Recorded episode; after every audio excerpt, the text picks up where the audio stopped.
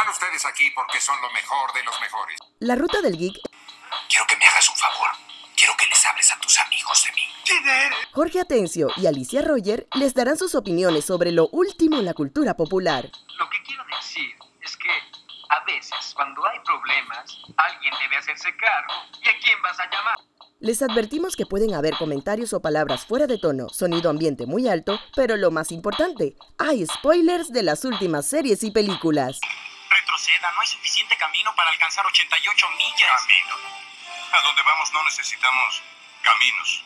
Hello, Hello, bienvenidos una vez más al auto de la ruta del geek. Les saluda Jorge y, Alicia. y estamos de ¿Paseo? paseo, estamos de paseo.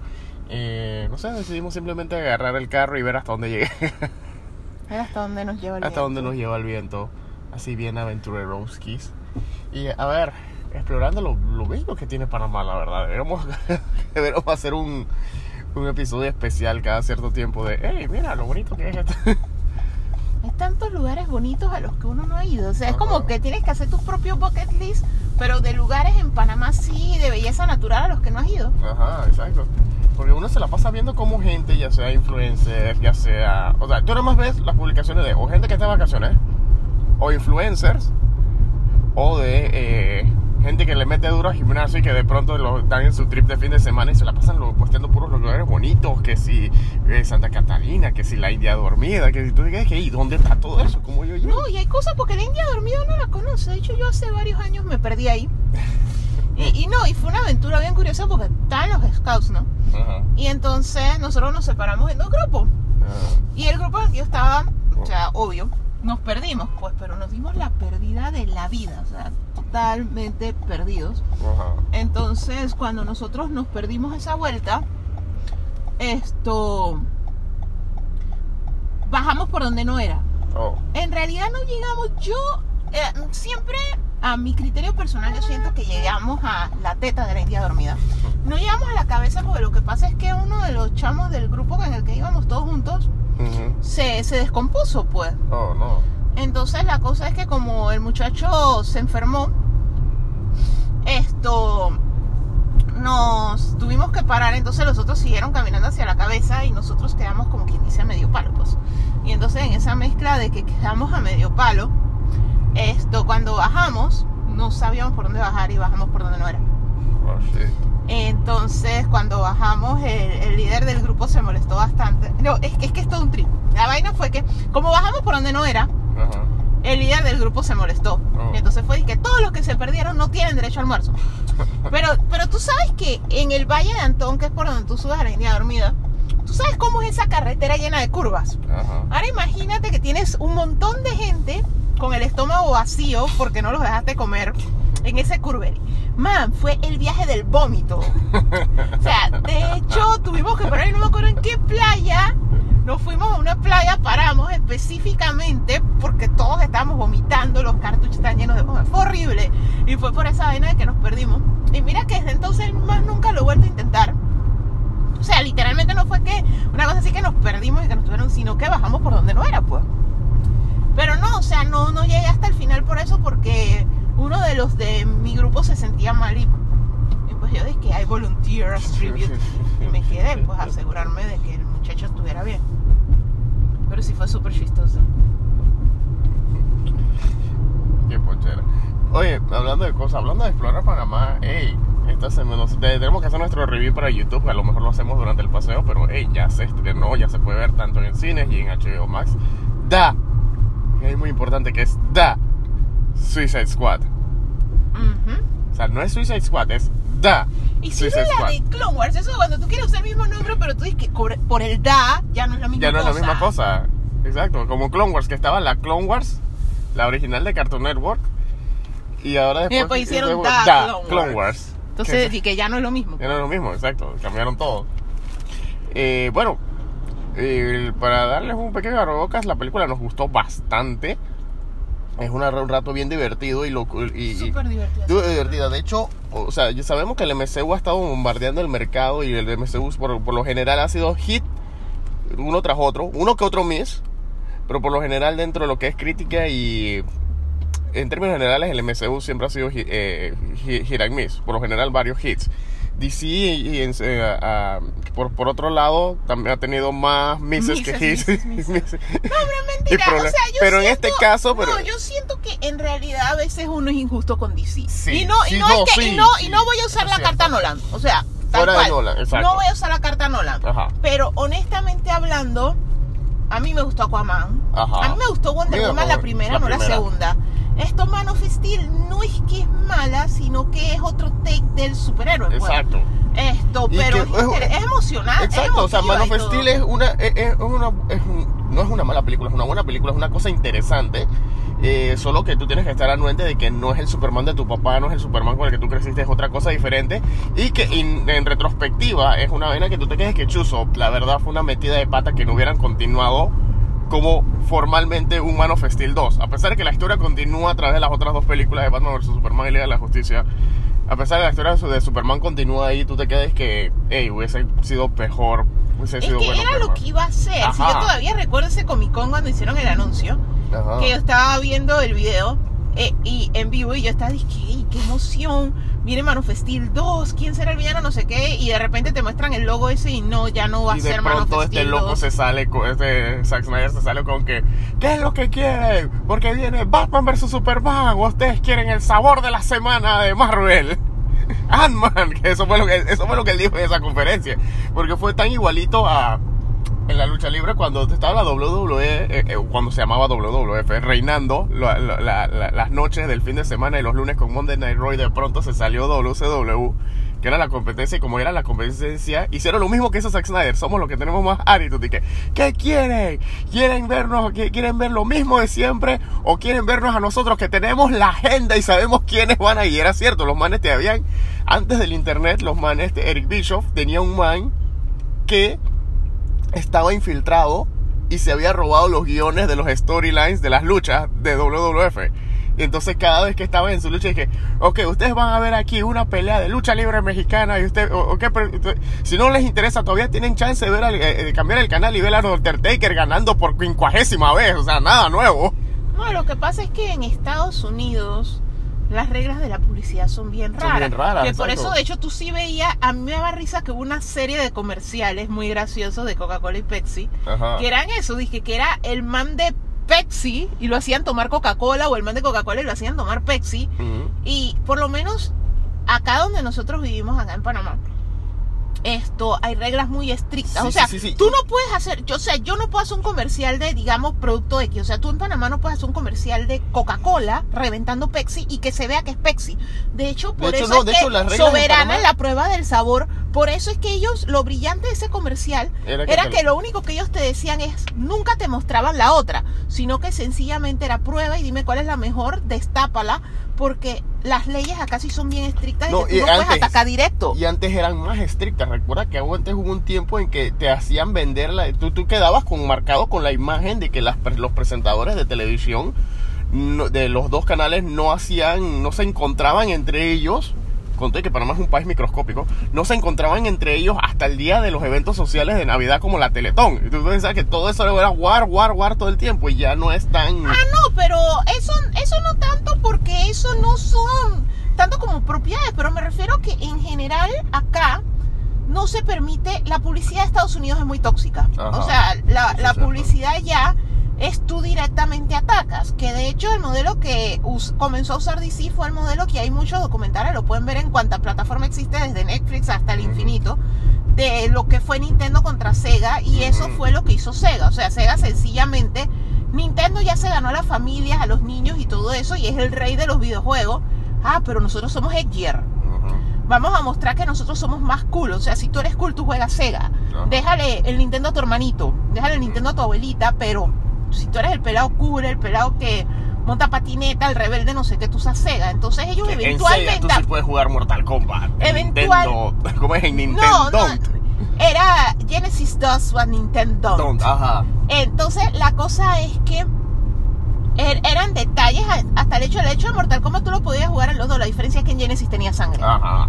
Porque el Genesis siempre fue mercadeado como una consola para adolescentes. Pero el asunto es que ese tipo de competencia así de que tú hacías, o sea, que tú dijeras eso y que yo hago lo que él no hace tan claramente, no es algo que se vea tanto acá, pues, porque por lo menos acá es ilegal, o sea, ese tipo de publicidad tú- te demandan de difamación y cualquier locura.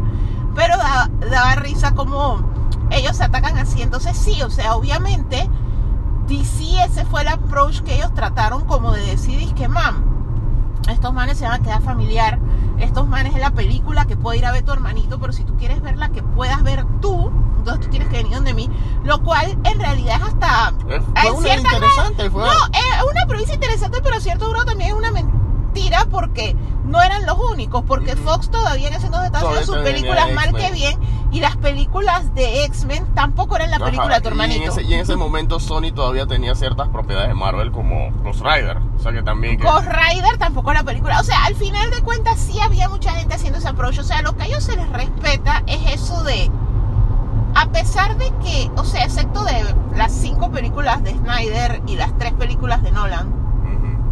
O sea, las tres películas de Snyder y las que se conectan, pues. Ajá. O sea, el, el universo de las películas de Snyder más las películas de Nolan, ellos no han tenido cohesión. Que por eso es que ellos ahora van a usar la carta multiversal de que todo siempre estuvo conectado. Tú fuiste el que no te dabas cuenta. Solo que eran distintos puntos del de, multiverso. como decimos en Panamá Comic Fan, te falta cómics, que no sabías que todo realmente estaba conectado. O sea, pero no, o sea, el asunto es que, no, man, esto ellos no habían logrado tener cohesión, pero lo bueno de no tener cohesión es que te da bellezas. De- de- de- ajá. Como Nolan, te da bellezas como Joker, que aunque es Taxi Driver otra vez, o cualquier cantidad de películas que ya habíamos visto, pero ahora es hecha con un personaje de la cultura Exacto, te, popular, te demuestra que estos personajes dan para más, que no es simplemente el bien contra el mal, sino que tienen su propio propio tipo de historias de las que tú sí ves en los cómics. O sea, que en los cómics han tenido que hacer de todo tipo de cosas para que sean tomados como un medio más serio. Porque de- de- de- empezando con esa cosa de que, oh, somos, eh, no somos un cómic, este es un formato de novela gráfica porque es más grande y tiene más páginas y es más serio. O editorial, o cuando han creado eh, editoriales como Vértigo, o simplemente cuando otras editoriales simplemente dicen, co- como Image, y simplemente dicen que yo no publico superhéroes, yo publico lo que a mí me da la gana. No, lo que pasa es que, primero que todo, que es un medio igual que las novelas, y así como hay Ajá. estos libros como Wimpy Kid, que son más orientados a niños, o a premedios, o sea, los que son los twins por ahí, o sea, que ya son Ah. un poquito más grandes, pero Ah. todavía no son teens.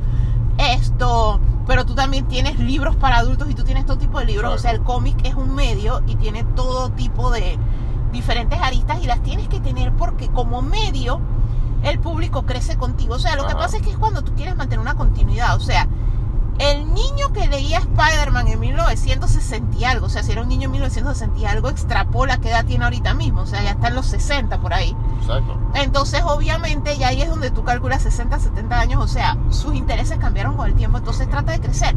Que haya autores literarios que han tratado de hacerlo, porque a veces tú sencillamente asumes, creo que hace Cartoon Network. Ajá. Esto es para niños. La generación que veía Dexter ya creció, entonces la generación de de Aventura. La generación de de Aventura ya creció, entonces ahora viene la generación de lo que sigue.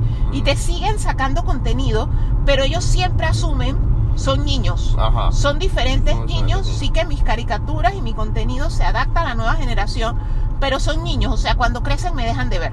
Yo, mi única oferta adulta es Adult Swim, tómalo, déjalo, pero yo no voy a cambiar mi formato porque mi público envejeció. Ujú. Exactamente. Que de hecho es lo que pasa como, inclusive es como intentos que tú ves como iCarly, el retorno de iCarly es eso, es sencillamente decir que mira, los niños que veían iCarly ya son adultos. Entonces ahora les voy a ofrecer un contenido un poco más adulto y voy a tratar de hacer friends con Carly, Ajá. sencillamente porque su público era adulto, mientras Ajá. que como te Pero- digo, pero, y o eso es lo que ha hecho el cómic. El cómic ha tratado, Ahora- sigo teniendo cómics para niños como Dogman, Ajá. pero el público que lleva décadas conmigo, que ya es más adulto, le tengo esto. Ajá. Ahora, ahora que mencionas iCarly, o sea, hay que decirlo, o sea, eh, o sea, sí ha estado chistoso el reboot, sí ha sido ha sido divertido. raro. Pero les ha quedado raro porque es, quiero ser más adulto, pero no, pero todavía tengo Pero no que tener... quiero dejar de ser Carly. Nickelodeon, exacto, no quiero dejar de ser ni, ni, ni, ni Carly ni Nickelodeon. Entonces tienes tramas bien extrañas La- como las el tramas tipo, son bien estúpidas. el, el- el- el man que hizo toda una boda elaborada y que le hizo creer a Carly que se estaba casando con un robot y que si era o no era un robot. That was fucking ass weird. No, es que lo que pasa es que quiere seguir siendo Carly porque al final de cuentas ellos saben que ellos venden es por nostalgia. O sea, es la gente que veía a Carly que quiere eh, es como su zona de confort, o sea, quiero volver a ver estos personajes que yo era más joven cuando vi estos personajes o era una niña cuando vi estos personajes, dependiendo de la edad que tengas, y es es una es como una burbuja de seguridad. Entonces Ahora, la ellos otra no quieren da- salir de eso. Ahora, la otra cosa que me pone a pensar también es que Carly es bien confianzuda, porque man, casi todos esos manes, ella- o sea, casi todos los episodios es ella en un date con un man nuevo. Y son puros manes que le hablaron a través de, de- de- de- de los streams que ella hace de su show. Y es que, man, tú, tú estás bien loco. a, a mí lo que me da risa es esa vaina de que eso de que ella, o sea, la trama como tú dices es eso, perennemente ella buscando pareja porque el novio la dejó, pero a mí lo que me da más risa es que en el primer episodio tú ves, conoces al novio que la dejó. Ajá. Y entonces lo que me da risa es que ya la actriz que hace de Carly ya la hacen hacer adulta, pues. Ajá. Pero el man que, con- que castearon como el exnovio de ella, ese man todavía sale en un montón de series de Netflix como si fuera un peladito de 15 años. Entonces me da tanta risa porque siento que ella está robando cuna. Porque como ese man, yo lo veo como el novio tarado en cuanta serie de Netflix existe, para mí él es un chiquillo. Y entonces tú lo ves acá con Carly y tú dices, chuzo, Carly, te metiste con un niño. Como un niño, man, Carly, Nickelodeon, ¿qué está pasando? Devuélveme a Pity Pit. Eh, eh, eh, eh, ese casting estuvo súper raro, porque como te digo, él todavía, o sea, independientemente que obviamente todos sabemos que debe tener 20 y algo, pero a él todavía lo castean, es de exacto. De hecho, él es el novio en la serie esa, la que a mí no me gustó, la de la latina que es súper genio, que se muda a la casa del tío Charlie Ajá. y que tiene su propio tío Charlie, versión cubana o Ah, whatever. la que es con Mario López. eh, Ajá, la que es con Mario López. E- ese es el pelado que es el novio de ella en esa serie. Ajá. Ey, hablando de Mario López, yo sé que tenemos que hacer el segue de vuelta pero hablando de Mario López, que quería, porque esto lo, lo dijimos, nos reímos de, nos, nos- nos morimos de la risa Alicia y yo, pero no lo, no lo habíamos grabado y es que, honestamente, yo estábamos hablando de, de comida, de fast food, porque estábamos comprando comida rápida, estábamos comprando, comprando café. Sí, porque la trama de la cocina continúa, así que... Sí, exacto. La cosa es que yo, eh, yo le dije que, hey, así como hicieron The Founder, la historia del tipo que fundó y se robó, se robó la idea de McDonald's, porque yo quisiera ver una película de KFC. De, Kentucky, de la historia del coronel Sanders, a lo que le- pero una película de verdad, no esa atrocidad No, que no, de hicieron con Mario López, López. del coronel Sanders buenón, coronel sin camisa, Sanders que cocina sin sin camisa. no, no, eso no, o sea, una película que me diga que, hey, este man Pero es que yo lo que decía ahora es que esa película no se va a hacer porque obviamente esa receta viene de esclavos Ah, en una hacienda. O sea, a todo esto, una vuelta en uno de los videos de Matt Pat en Food Theory, ahí fue que nosotros descubrimos que KFC no es tan viejo como nosotros pensábamos. Ajá. O sea, no es tan al grado de que realmente venga de la época de Canción del Sur por allá. Ajá. O sea, no, No, pero. es- es más- es más pa' acá. pa' es mucho más moderno, pero el asunto es que por cómo se viste el coronel Sanders, y eso a ti automáticamente lo que te viene a la mente es que él mantiene como un campo de algodón y el poco de esclavos cantándole a conejitos animados, que son los que realmente hacían el pollo, porque es pollo antillano. ¿Es De eso hecho, o- o- literalmente o- en, mira, tú lo en Colón, puedes ir a Ajá. lugares que venden pollo frito que sabe exactamente Ah, igual, tiene lo- las 13 especies del La tres coronel. especias. Man, tú ves en la caricatura del coronel Sanders y tú lo ves así vestido de blanco, tú piensas dos cosas, o que tiene una plantación así con Django, o que va a perseguir a los Dukes de Hazard en media hora. No, o sea, total, o sea, esa imagen es sumamente sureña, o sea, me sorprende. Y no, y sí, porque si ustedes se fijan a través de los años, ha habido la transformación. Hubo esa primera transformación de que cuando nosotros todos éramos niños, bueno, los un poquito más viejitos, pues. Porque hay gente que sí ya nació cuando era KFC. Ajá, ajá. Pero era Kentucky Fried Chicken Fried y Chicken. suddenly se volvió KFC. Ajá. Entonces había dos corrientes de teorías. Había una que era disque por eliminar el fry, que Ajá. por eso de que el frito ya no es saludable y que la gente quiere cosas más sanas, entonces que era por eliminar el fry. Y había una de que ellos sí se estaban revampeando la imagen por el concepto sureño. Pero la cosa es que de todas maneras se llamaba KFC, pero estaba el dueño vestido ahí como el dueño de la hacienda con los esclavos, sentado afuera. Entonces al final de cuentas nunca, nunca me quedó claro por qué el cambio de imagen si de todas maneras conservaron al coronel. Pero el asunto es que KFC ha estado tratando de reinventarse a través de los años. Y entonces dio risa eso de que el año pasado lanzaron la película de la historia. Y o sea, que era completamente ficticia. Lanzaron una La consola, consola de de videojuegos pollo. que en realidad te mantiene el pollo caliente. Porque eh, lo que hace es que el calor para refrescarse lo ventila un chamber que si tú metes tu pollo ahí, el pollo se mantiene Y caliente. lanzaron el dating game también. Y lanzaron un juego bien bizarro de esos de así, citas. de esos así de, de, de, de citas como los que juega a veces Licen- Chrissy con con Licentubane, que hacen episodios de Twitch. Lanzaron uno así, pero del Coronel Sanders. No, ellos han tratado, o sea, se les respeta tanto a ellos como a Arby's y varias cadenas que han tratado de mantenerse al día con el público joven. pues. Ajá. O sea, no como McDonald's que sencillamente le pagó a BTS para tener un combo que no viene ni al caso. O sea, ¿cuál es la relación entre BTS y Nuggets? O sea, absolutamente No, no, no, no, no, no, no, no, hay que especificar. Tenía una salsa. ¿Cuál, cuál es la, ¿Cuál es la relación del pop coreano con, con, con McDonald's?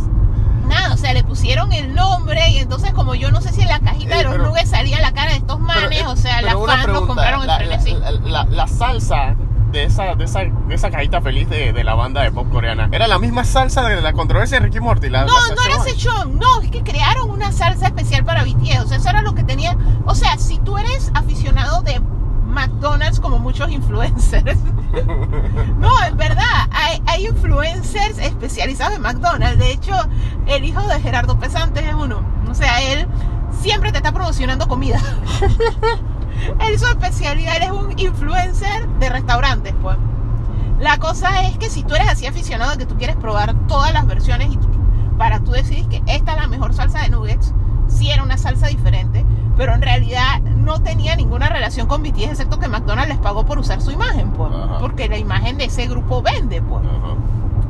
Pero la cosa es esa de que no man, o sea, McDonald's lo único que hace es eso, o sea, la cajita feliz y que compra la licencia de Space Jam y vainas así para que los niños vayan, que a veces les funciona y a veces no, o sea, hay niños que son inmunes al juguete cajita feliz. Sí. Y más desde que la calidad de incrementado focó. Oh, o sea, sí. tú cargas en la mano izquierda, decir, un juguete de cajita feliz de McDonald's de 1990 y tú sostienes en la otra mano un juguete de cajita feliz, digamos, de el último, el que me vino con la cajita feliz que Bugs esta semana, de Box Bunny.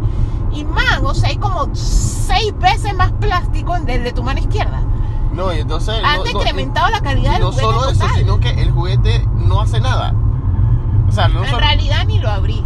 Es que, no, es que ni siquiera hay que tomar en perspectiva los otros de los últimos años también. O sea, eh, los juguetes de las cajitas felices de actuales no hacen nada. O sea, no solo ha bajado la calidad, ha bajado la creatividad también. Porque tú te acuerdas cuando salían los juguetes de las cajitas felices anteriores. Por- por Hacían menos, de todo. ¿Recuerdas eso que eran como Transformers, pero de la Sí. comida del McDonald's? ¿Crees que la papita se transformaba en El otro pancake, bicho? sí. El pancake se transformaba en un carro una vez. No, mira que particularmente unos que a mí me gustaban, aunque no tenían componentes mecánicos tan complejos, eran los de Chips y Dale. O sea, Ajá, los de ajá, Rescue los a mí me dolió cuando se me perdieron. Ah, y eso también, que era simplemente Que un carrito. los- interconectabas, Ajá, los conectabas les y entonces cambiabas las piezas. cambiabas las piezas y comprabas Los cuatro, podías cambiarle las piezas, las llantitas, poner, convertirlo en una hélice. A mí me faltó uno de esa vuelta. Yo los tuve, yo los tuve todos. Tuve a Monterrey, a, Yo a los Dale, tenía todos. a, a Gadget, pero me faltó Chip. Ese era el que se me dio lo que nunca lo puedo conseguir. Entonces, no, yo eh, sí, esos los tuve todos. Y son de los juguetes de cajita feliz que yo recuerdo con más cariño. Ajá, y entonces estaba eso y después ellos tiraban de, de, de, de Snoopy y siempre tiraban una de Snoopy, siempre es que Snoopy en la granja, Garfield en no sé dónde, siempre lo, lo variaban. No, porque ese era el genérico. Lo que pasa es que lo que siempre hizo McDonald's, que como te digo que es como The Lazy Way, Ajá. es que ellos lo que hacían es que te compro los derechos de la película de turno, whatever, y te tengo juguete de eso. Ok, esto, cuando había como unos in-betweens, que ellos originalmente lo que hacían era cuando la marca de ellos era más fuerte, ahí era cuando te lanzaban cosas como esos de los Transformers y cosas así, que eran con los productos de ellos. Pero ya después con el tiempo lo que ellos hacían era que ellos tenían franquicias que ellos las pagaban full time. Que por mucho tiempo ellos tenían como un deal con Hasbro que era Transformer y My Little Pony. Transformer para los niños, My Little Pony para las niñas. Y entonces cuando no había nada, ese era el default. ajá. Eh, Y, y- y forever, forever el default. O sea, yo creo que todavía a veces ocurre que tú vas y es Transformer y My Little Pony. pues. Ajá. Sí, porque ese es el deal que ellos tenían con Hasbro, porque el otro deal que tenían era con, que ellos tienen es el de Mattel. Que di que una Barbie toda chiquita para las niñas y un carrito Hot Wheels para los niños. Sí, eso también lo hicieron por un tiempo. Ajá. Pero por lo menos le ganan a otra franquicia, porque Burger King su juguete, excepto por cuando a veces ellos son los que ganan la, la licitación de alguna película de niños, tienen juguete para brujo. Ah, exacto. No, y a veces ellos tenían unos, unos juguetes bien sólidos a veces. ellos tenían el de ellos tenían una el- el- la primera cajita feliz era que el Kids Club la primera cajita feliz que yo compré de ellos fue la de las tortugas ninja que tenía que te tenían un snap on para, para la correa y tenían otro Y ese fue otro ejemplo de lo que estábamos hablando de cuando tú te haces el culo. O sea, cuando salió la campaña de Kicks Club. Ah, yo no sé sí. si, si acá la pasaron tan Sí, sí, sí, fuerte. aquí la pero, pasaron fuerte. Pero en Estados Unidos le daba durísimo a la cajita feliz. O sea, era así, la cajita de feliz es para bebecitos, estos para niños grandes. Esto sí te trae comida, de verdad. Y te hacían énfasis en Y que la comida una- era más y grande. te hacían toda una caricatura con los peladitos esos del Kids Club y te ponían al Kid Bit como si Ajá. fuese una mujer y que el más hot y Eso tenía hasta una cómica. Ajá. La cosa es que después con los años fue que McDonald's tuvo su retaliation y McDonald's también creó una Big Kids Meal que entonces era, yo en realidad lo llamaba la cajita feliz para niños gordos porque en realidad era cualquier cantidad de comida. De hecho a mí me da risa porque en Estados Unidos en los viajes ese era mi combo de adulto. Ajá. Y, y hasta el sol de hoy, yo muchas veces cuando nosotros hemos viajado, si tú te fijas, yo pido la Big Kids Meal porque yo lo digo, que la hamburguesa de adulto en Estados Unidos es una abnormalidad. Entonces la Big Kids Meal eres- es, como el equivalente a una de adulto de acá. Entonces que esta es la que es. Ajá. Y entonces a veces para hacer la competencia lo que hacían era que hasta le ponían, ah, esta como es para niños más cool tiene dos juguetes. Ajá. La cosa es que en el caso de este de no, no solo eso, sino que estaba lo del el Kids Club.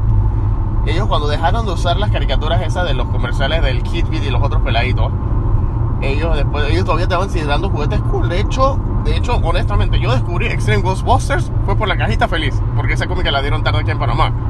Pero fue por la cajita feliz porque ellos, ellos sí ponían los pósters afuera en las ventanas de, la- de, la- de- de lo que tenían. Esto, y bueno, y aquí en Latinoamérica, bueno, pues no sé en Panamá, tal vez creo que solamente ha sido en Panamá, que KFC le ha ido mal fuera de lo que es el coronel, que han tratado de hacer y que Max el devorapollos, que era el zorrito, y después trataron de hacer a Chiqui No, el pero pollo. cuando nosotros éramos niños, o sea, la época de Chiqui ya eso fue después de mi tiempo, Ajá. pero por lo menos la época de Max el Devorapollo, KFC era fuerte. Ajá. Pero el asunto es que KFC siempre su fortaleza más allá que McDonald's, y es algo que es muy curioso, pero es que a los niños pequeños prefieren papa y pollo Ajá. de lo que prefieren a comer otras cosas cosas, como hamburguesa. De hecho, Ajá. hay niños que no les gustan las hamburguesas. Ajá. Eso es cierto. De hecho, mi sobrino pasó cualquier cantidad de años antes de que él tolerara una hamburguesa, o sea, no le Sí, sí, gustaba. Y no, no ha sido el único, mis primos igual, cuando mis primos era papas y pollo. Mira que yo sí era lo contrario, yo de así de niña pequeña, yo prefería hamburguesa porque a mí no me gusta el pollo entero. O sea, yo vine a comer pollo en restaurantes de comida rápida con el advenimiento del nugget. No, en serio. Cuando McDonald's comenzó a hacer sus campañas de Max Nuggets y eso, porque a mí no me gusta comer presa de pollo. De hecho, cuando nosotros íbamos a café cuando yo era niña, ese era el lío que mi mamá me tenía que comprar algún tipo de strips o algo, o ponerse en pleno KFC, que después me tocó hacerlo a mí con mi sobrino. Eso que tú compras la presa y comienzas a desmenuzarla porque el niño no, no sabe comer presa con hueso. Yo al sol de hoy no sé comer presa con hueso. O sea, mis presas pasan por un proceso de quality assurance de que yo comí lo suficiente por Jorge. Ah, gracias. Como yo siempre soy el culpable de todo. No, o sea, literalmente si yo no puedo, o sea, si yo no estoy con Jorge o con alguno de mis perros, yo no pido presa porque yo dejo demasiado, o sea, se pierde mucho. Entonces yo prefiero comprar nuggets o... Hay días en lo que yo, hay días en lo que yo siento que simplemente Alicia me pisa el pie y yo abro la boca y me tira lo de contenido del basurero, plato. mano. Dije, ya. Coge esta- Es que todo lo que yo no me como, eso es que un arroz con pollo, le expurgo lo que no me como, esa es la comida Jorge. Oye, ahora sí vamos a, vamos a retomar el tema de la Suicide, la Suicide Squad.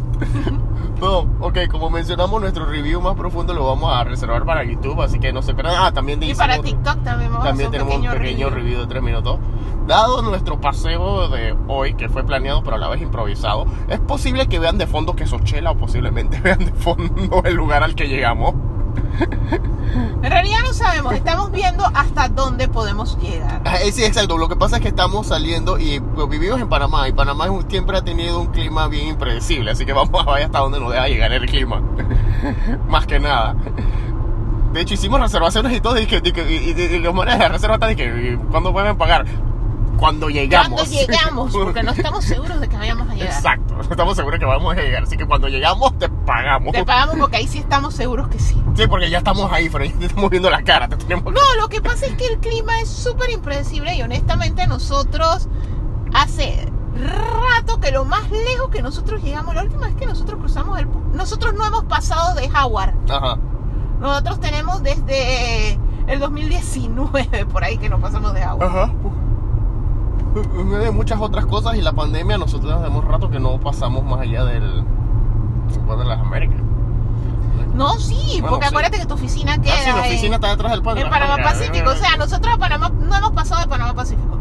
Desde, desde que empezó todo esto no hemos pasado de Panamá Pacífico. Ajá. O sea, que la vuelta que hemos ido a alguna cosa, cuando fuimos a la playa fuimos a Colón, que es otro Ajá, que sentido. fue por el otro sentido, exacto. Y cuando fuimos al lago, entonces fuimos al Bayano, que es por otro, Otro sentido. O sea, sentido. hemos hecho todos los puntos cardinales menos ese. Ajá. La cosa es que, bueno, re- re- retomando entonces el tema de The Suicide Squad. Primero de todo, y como mencionamos, la película está muy buena. O sea, es una de las mejores de DC, la verdad. De- de- eh, tiene, no es perfecta. No me atrevo a decir lo que están diciendo muchos eh, youtubers y muchos reviewers por ahí, que es que mejor o casi tan buena como The Dark Knight. No sé, tal vez de pronto en un tono diferente, tal vez lo sea.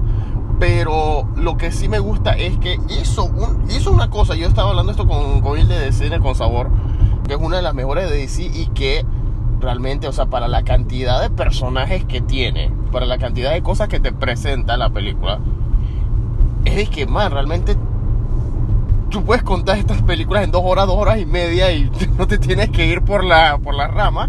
O sea, realmente, o sea, él lo que me está diciendo es que a él le gustó el Snyder Cut, pero que en, en retrospectiva muchas de las cosas que eh, James Gunn hizo lo que Snyder no, no, no, no pudo hacer en ese aspecto que fue que contar esta historia totalmente loca tiempo. en menos tiempo incluso hasta con el doble de personajes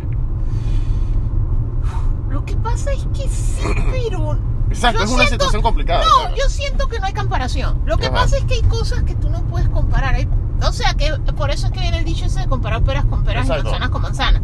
O sea, lo que pasa con el Snyder Cut era que era, como quien dice, el cierre de muchas cosas Ajá. del arco de la historia Eh. a la que él iba. Y entonces él necesitaba esa película era el cierre y a la vez introducción era, era, exacto, eso, era lo que iba. O sea, era cerrar algunos de los conflictos con los que venías antes para establecer lo que venía nuevo para una nueva trilogía de películas.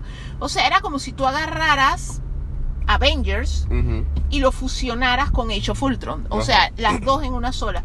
O sea, literalmente, y de hecho ese es el problema. Por eso es que el Snyder Cut fue tan complicado de cortar. De hecho, por eso es que Joss Whedon lo tasajeó y lo volvió una porquería porque necesitaba la cantidad de contenido.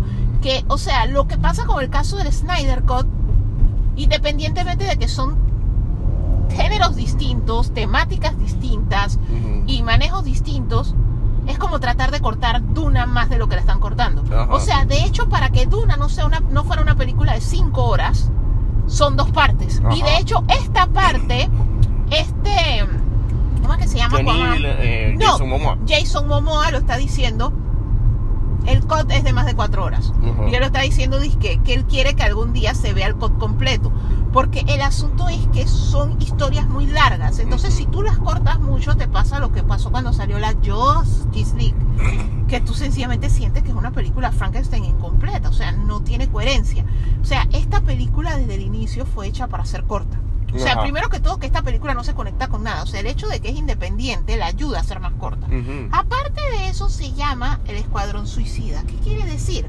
Que el 90% del equipo era carne de cañón. Ajá. O sea que en realidad tú no es que tenías que contarles mucha historia porque los ibas a matar y a diferentes velocidades. Exacto. En- Entonces, o sea, hay unos Ah. con los que tú ibas a pasar casi las dos horas y pico que duró la película, hay unos que sobrevivieron la película y hay unos que te duraron 15 minutos. Ajá, y hay unos que simplemente en lo, en lo poquito que salen te dice todo lo que tú tienes que entender sobre ese personaje.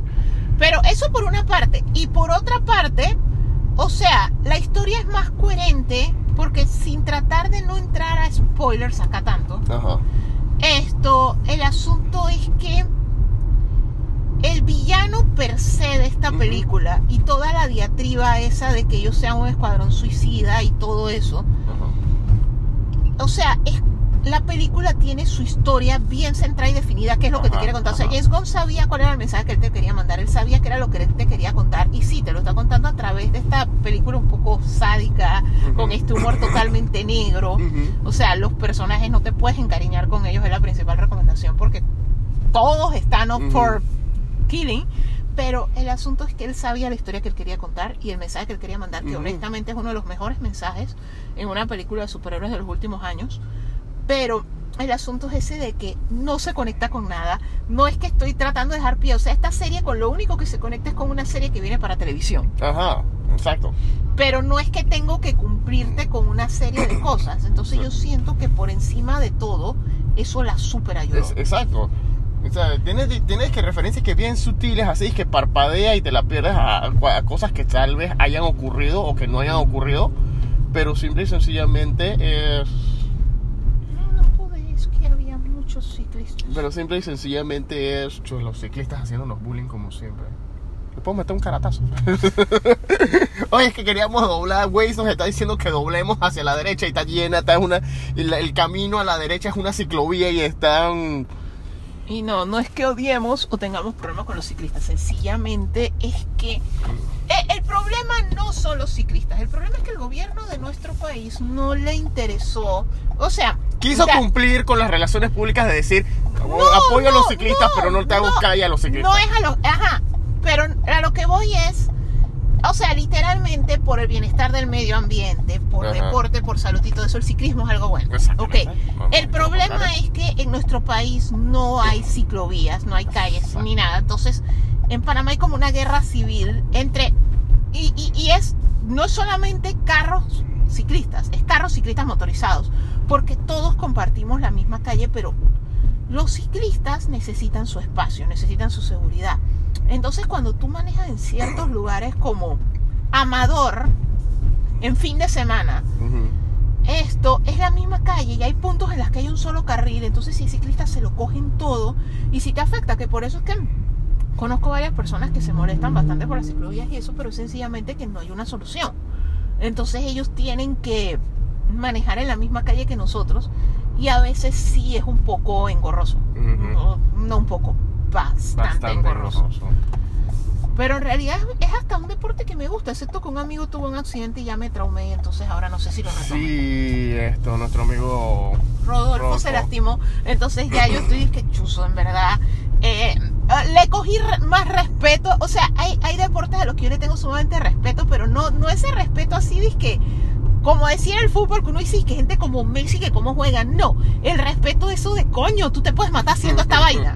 Y, y curiosamente, en un país como el de nosotros, que en realidad el ciclismo es poner tu vida en peligro, porque O sea, estamos los conductores como nosotros que sencillamente les tenemos paciencia y nos quejamos, pero les tenemos paciencia y los respetamos en la vía. Ajá. Nos quejamos, pero los respetamos en la vía. Ajá. Pero hay conductores que les ha valido bestia y han atropellado lastimosamente personas en bicicleta.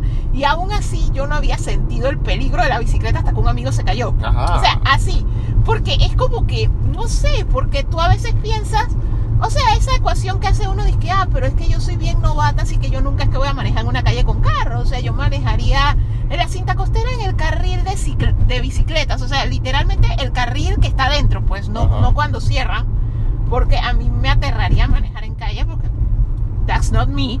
O en el Cosway donde tu mayor peligro son esas familias que cogen el carrito de 4S de pedales. Y tú piensas que, chuzo, las posibilidades de que a mí me atropellen en una bicicleta son más bajas, Ajá. pues. Pero las posibilidades de caerse, o sea, yo me he caído cualquier cantidad de veces de bicicleta. De hecho, cuando yo vivía cruzando de un parque era un chiste recurrente porque cada vez que yo me volvía a montar, entonces escuchabas a los niñitos de las duples, que ella no se cayó la semana pasada. Regresó. No, y era un masacre porque yo, yo sangro disque buco.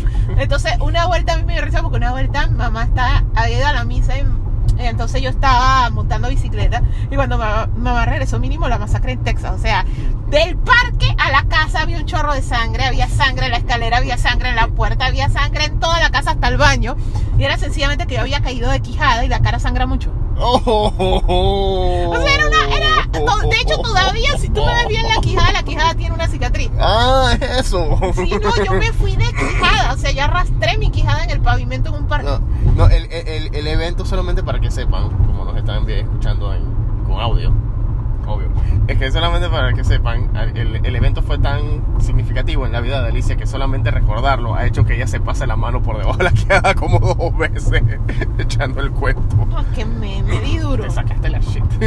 No, es que yo soy legendaria por caerme de patinetas, bicicletas, caminando, caminando internacionalmente. Man, es que un viaje en el que yo no me caiga es como que un logro. Oye, eh, una vuelta, una de las primeras vueltas que o sea, fuimos a Galicia y fuimos al cine, fue un cine en, Peronomé. Yo estaba llevando, eh, yo estaba llevando el popcorn y Alicia estaba llevando la soda. Y entonces, lo bueno era que era un cine estos de, de- de barrio en, en el interior. Y estaba vacía la sala y fue la tanda como las 2 de la tarde. La cosa es que Alicia va a la silla. Y vamos a la, vamos en la primera fila, creo. No, estábamos con la tercera. Estábamos en la tercera pila y Alicia se tropieza con la escalera, pero se tropieza de una manera en la que mete el pie con el escalón, mete el otro pie para to- tomar un mini impulso, para hacer un giro de 280 y quedar sentada en el escalón y la soda no se Y derramó. la soda no se derramó. No, es que yo tengo buenos reflejos para eso. Pero yo, que era lo que yo le decía ahora, que yo como si yo cayera en cámara lenta. O sea, yo me puedo acomodar. Es que cayó en cámara lenta, o sea, yo la vi, alguien- yo la vi bien, que cayó en cámara lenta. No, y, y las veces que me he caído en Cinépolis, es Ah, legendaria. O sea, yo caerme en el cine es martes, o sea, normal. Yo hace rato que no me caigo en el cine porque no he ido. ya, o sea. Eh, entonces, ok, eh, retomando Da Suicide Squad. Ok, obviamente la obvia comparación no va a ser con la de Snyder, con la obvia comparación va a ser con la versión de David Ayer del 2000. La muy mala versión. La muy mala versión. Eh, en la que hay muchos culpables eh, porque obviamente Warner quería Warner, Warner se metió y la mandó a tasajear. Warner quería un Deadpool o quería un Guardians querían of the Galaxy. y- Entonces ellos, el corte de Ayer era bastante oscuro, pero yo por cierta parte yo siento que fue algo positivo, lastimosamente no para David Ayer, pero hay, hay películas y hay películas y hay momentos. Y una realidad es que, mam, lo poco que salió el Joker de Jared Leto, o sea, los que leemos cómics, los fans de Batman de hace años y whatever, lo podemos haber detestado, pero nosotros somos una parte del pie. Ujú. Pero hay una gran parte del pie que son gente, muchachos jóvenes, adolescentes, admiraron ese Joker, o sea, no salió casi nada, y odiaban la relación del Joker con Harley, o sea, la idealizaron. Exacto. Entonces el problema es que gran parte de lo que le cortaron a Ayer fue mostrar más al Joker con Harley y siendo más abusivo con ella. Y el mensaje se iba a perder porque literalmente la gente no lo iba a interpretar como coño, no debo andar con alguien que abuse de mí, o sea, yo debo tener dignidad, si no iba a ser yo quiero eso, porque ya pasó antes, o sea, para referencia a Twilight, Twilight. o sea, Edward Cullen era una relación ¿Y qué tóxica así comes y la gente quería eso. Y qué casualidad que Twilight y Harley Quinn son las cosas más vendidas en, en una tienda de Hot Topic, al lado de Supernatural y de Harry Potter. Pero por eso, o sea, la- eh, eh, el público joven tiene ese pequeño problema que está idealizando cosas que no Ujú. deberían. Entonces, al final de cuentas, yo siento que haber mostrado más violencia del Joker hacia Harley hubiera sido contraproductivo desde ese punto de vista. O sea, Ajá. cinematográficamente y para gente, porque lo que pasa es que no puedes evitar que la vean. Entonces, el asunto es que un adulto de criterio formado, ya más desarrollado, ya que ves el mundo objetivo, que has vivido más y que sabes, tú sabes, eso es una relación tóxica. Eso está mal, Harley lo tiene que dejar, no sé qué, no sé qué, no sé qué. Que tú hasta cuando ves en la emancipación de Harley Quinn, que tú ves cuando ella finalmente dice al coño con este payaso, tú dices, ¡Ué! Porque actually sí, o sea, la relación era súper mala para ella. Pero el público actual es, yo quiero eso. Entonces, e- ese más que nada es el hecho. Y como les digo, es un hecho que no se puede controlar. O sea, hay cosas que se deben contar en X y Y periodos. Y eso era muy peligroso ahora. O sea, sí, cinematográficamente hablando, nos perdimos de ver una película mucho más seria y mucho más oscura. Con un Joker más oscuro saliendo más veces. Y, entonces- mostrando otras cosas que No, ella y también entonces- elaboró. Exacto, y entonces la otra cosa es que en medio de los reshoots y cambios de edición, entonces realmente tú no sabes por dónde va, eh, por dónde iba esa historia. Porque esa historia tiene tantos giros de que, ok, se metieron a, a- a la ciudad que está siendo poseída por esta man que te la vendieron en todos los trailers y todos los pósters como si fuese parte del team. Para entonces meterte ahí, para entonces buscar algo que entonces ese algo resulta que no es un algo que es Amanda Waller, que ¿qué diablos ella hacía ahí? En... No, o sea, la película está todo tipo de rota, pero si tú te fijas, mira la de James Gunn. Ajá. O sea, la de James Gunn, la historia que cuenta, o sea, es una historia que tiene subtemas políticos, Ajá. tiene subtemas muy actuales, Ajá. pero fíjate el female empowerment de sus personajes femeninos. O sea, y ahí es donde tú te vas a dar cuenta que sí. O sea, James Gunn lo dejaron hacer lo que le dio la gana. Pero es que la película de James Gunn, independientemente de la violencia y algo, sí es una película. O sea, yo sí quiero, si yo tuviera una hija ahorita mismo de 13, 14 años, o por lo menos mi sobrina de 14 años, yo sí quiero que vea Ratcatcher 2. Ajá. O sea, yo sí siento que Ratcatcher 2 es un es personaje uno de que tiene un mejores mensaje personajes de para una joven muchacha ahorita mismo. Pero honestamente, Y que- y la Harley de ayer no. O sea, y, ese es el y- asunto. y es y, y- y el Ratcatcher 2, el personaje de Ratcatcher 2 es como que un una brisa de aire fresco porque últimamente todos los personajes femeninos, en, en más que nada en las películas de sci-fi y de superhéroes, es o la ruda, o la super inteligente, o, o, o- o- o- o- o la víctima. Siempre son esos tres. Y entonces aquí te pones una man que está totalmente neutral, ella simplemente quiere estar ahí.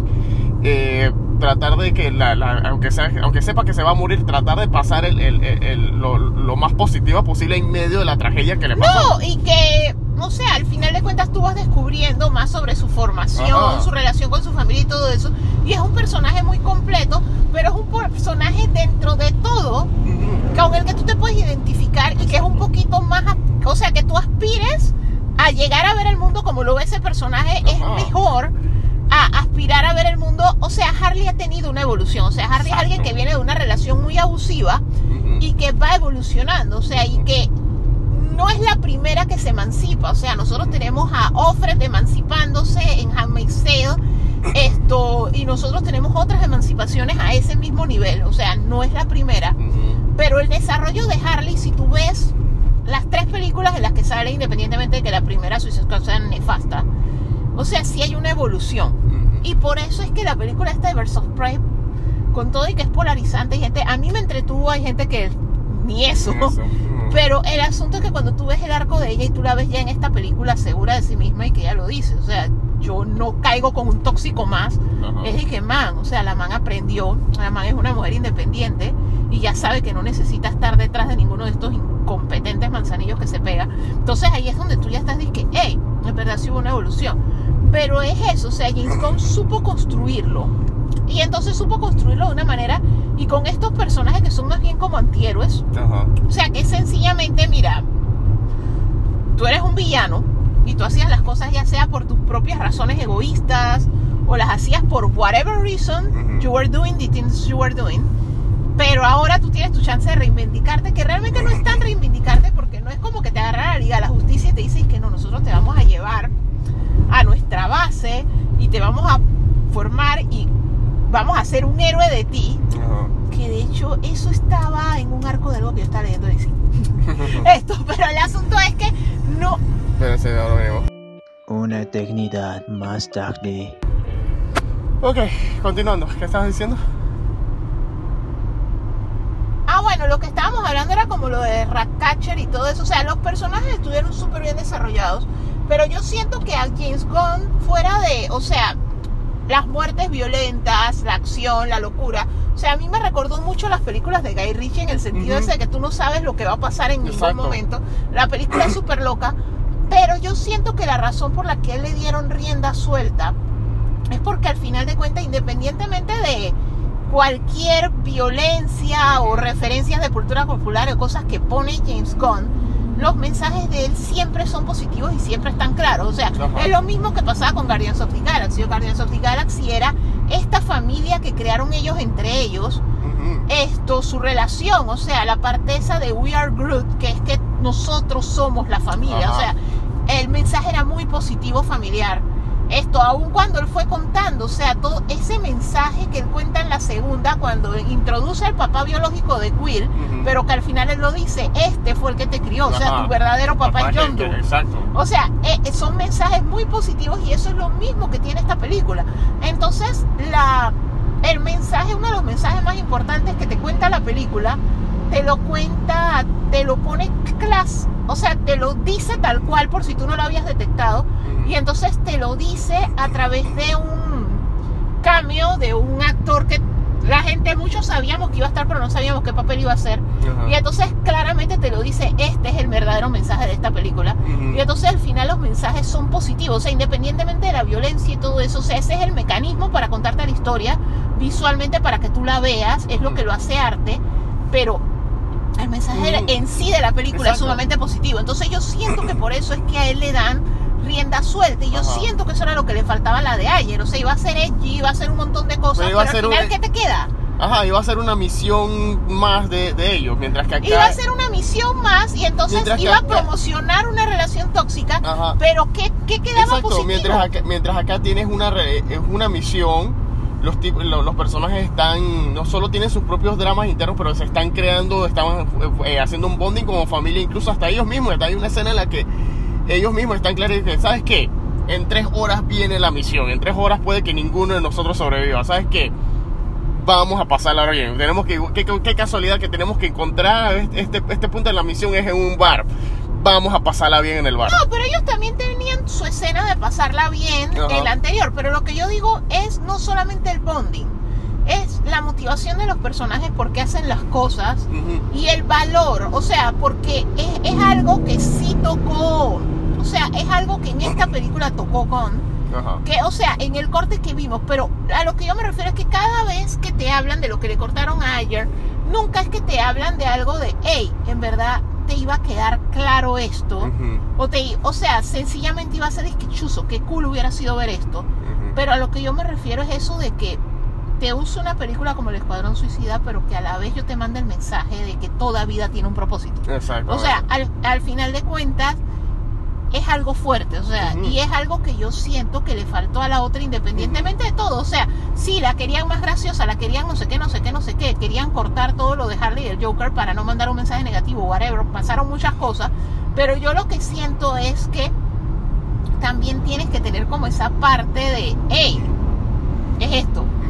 Y eso es lo que tiene James Gunn en sus películas. Entonces, Ajá. por eso es que yo siento que le dan más libertades. Exacto. Que es lo mismo que los manes estos que hicieron Lego. Ajá. Que ellos los dejan hacer, excepto porque Trinquenevi, porque es una tarada. Excepto, Los excepto dejan- por solo, ellos sea, han dejado hacer eh, lo que los quieran. dejan hacer lo que quieran porque al final de cuentas sus películas y eso es lo que te queda. Y Ajá. cuando la película lo que te queda es el mensaje, eso sobrevive, eso es lo que sobrevive el paso del tiempo aún más allá de una escena cool porque Ajá. el otro año va a venir otra película que va a tener una escena más cool. O sea, Exacto. esa es la triste realidad. Exacto, que ese es el, que ese es el gran problema que hay entre, que- que, eh, entre el- la, la- la harta cantidad de películas superhéroes que han estado saliendo de las dos compañías grandes.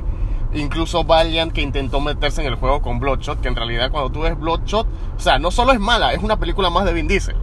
O sea, no, no, no te queda más nada de ahí.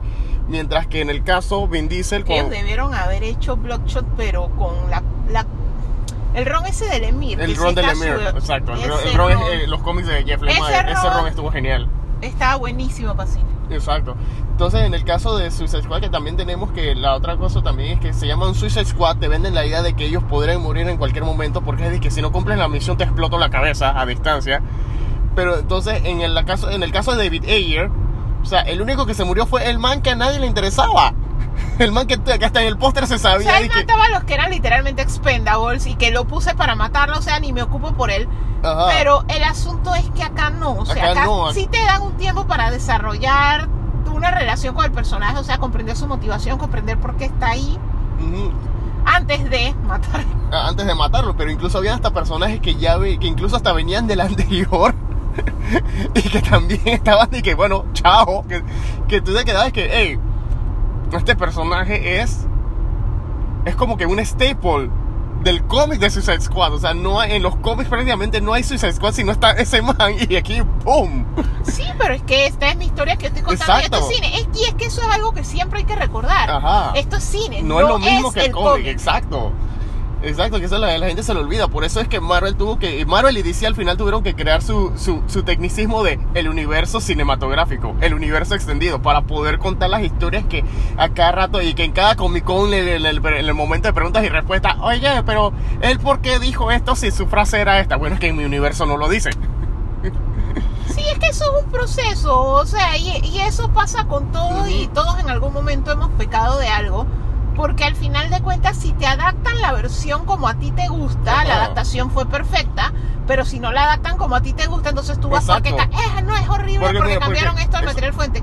Y no necesariamente yo siempre pongo este ejemplo, The Shining. Ajá. O sea, Kubrick hizo lo que le dio la gana. y es una de las, películas de horror que y es es una buena historia, o sea, no es la historia de King y al final de cuentas tú tienes que vivir con que hay multiversos y en un multiverso de The Shining pasó así y en otro multiverso pasó así. O sea, yo lo único que no me gusta, o sea, todo el mundo sabe que Kubrick es uno de mis directores favoritos de todos los tiempos, pero si hay algo que yo sí le digo, es que, hey man, esto sí me dolió que lo cambiaras, es que él sí afectó la relación padre-hijo, que es lo que hace, que es el corazón de The Shining en, Ajá. lo- en la novela.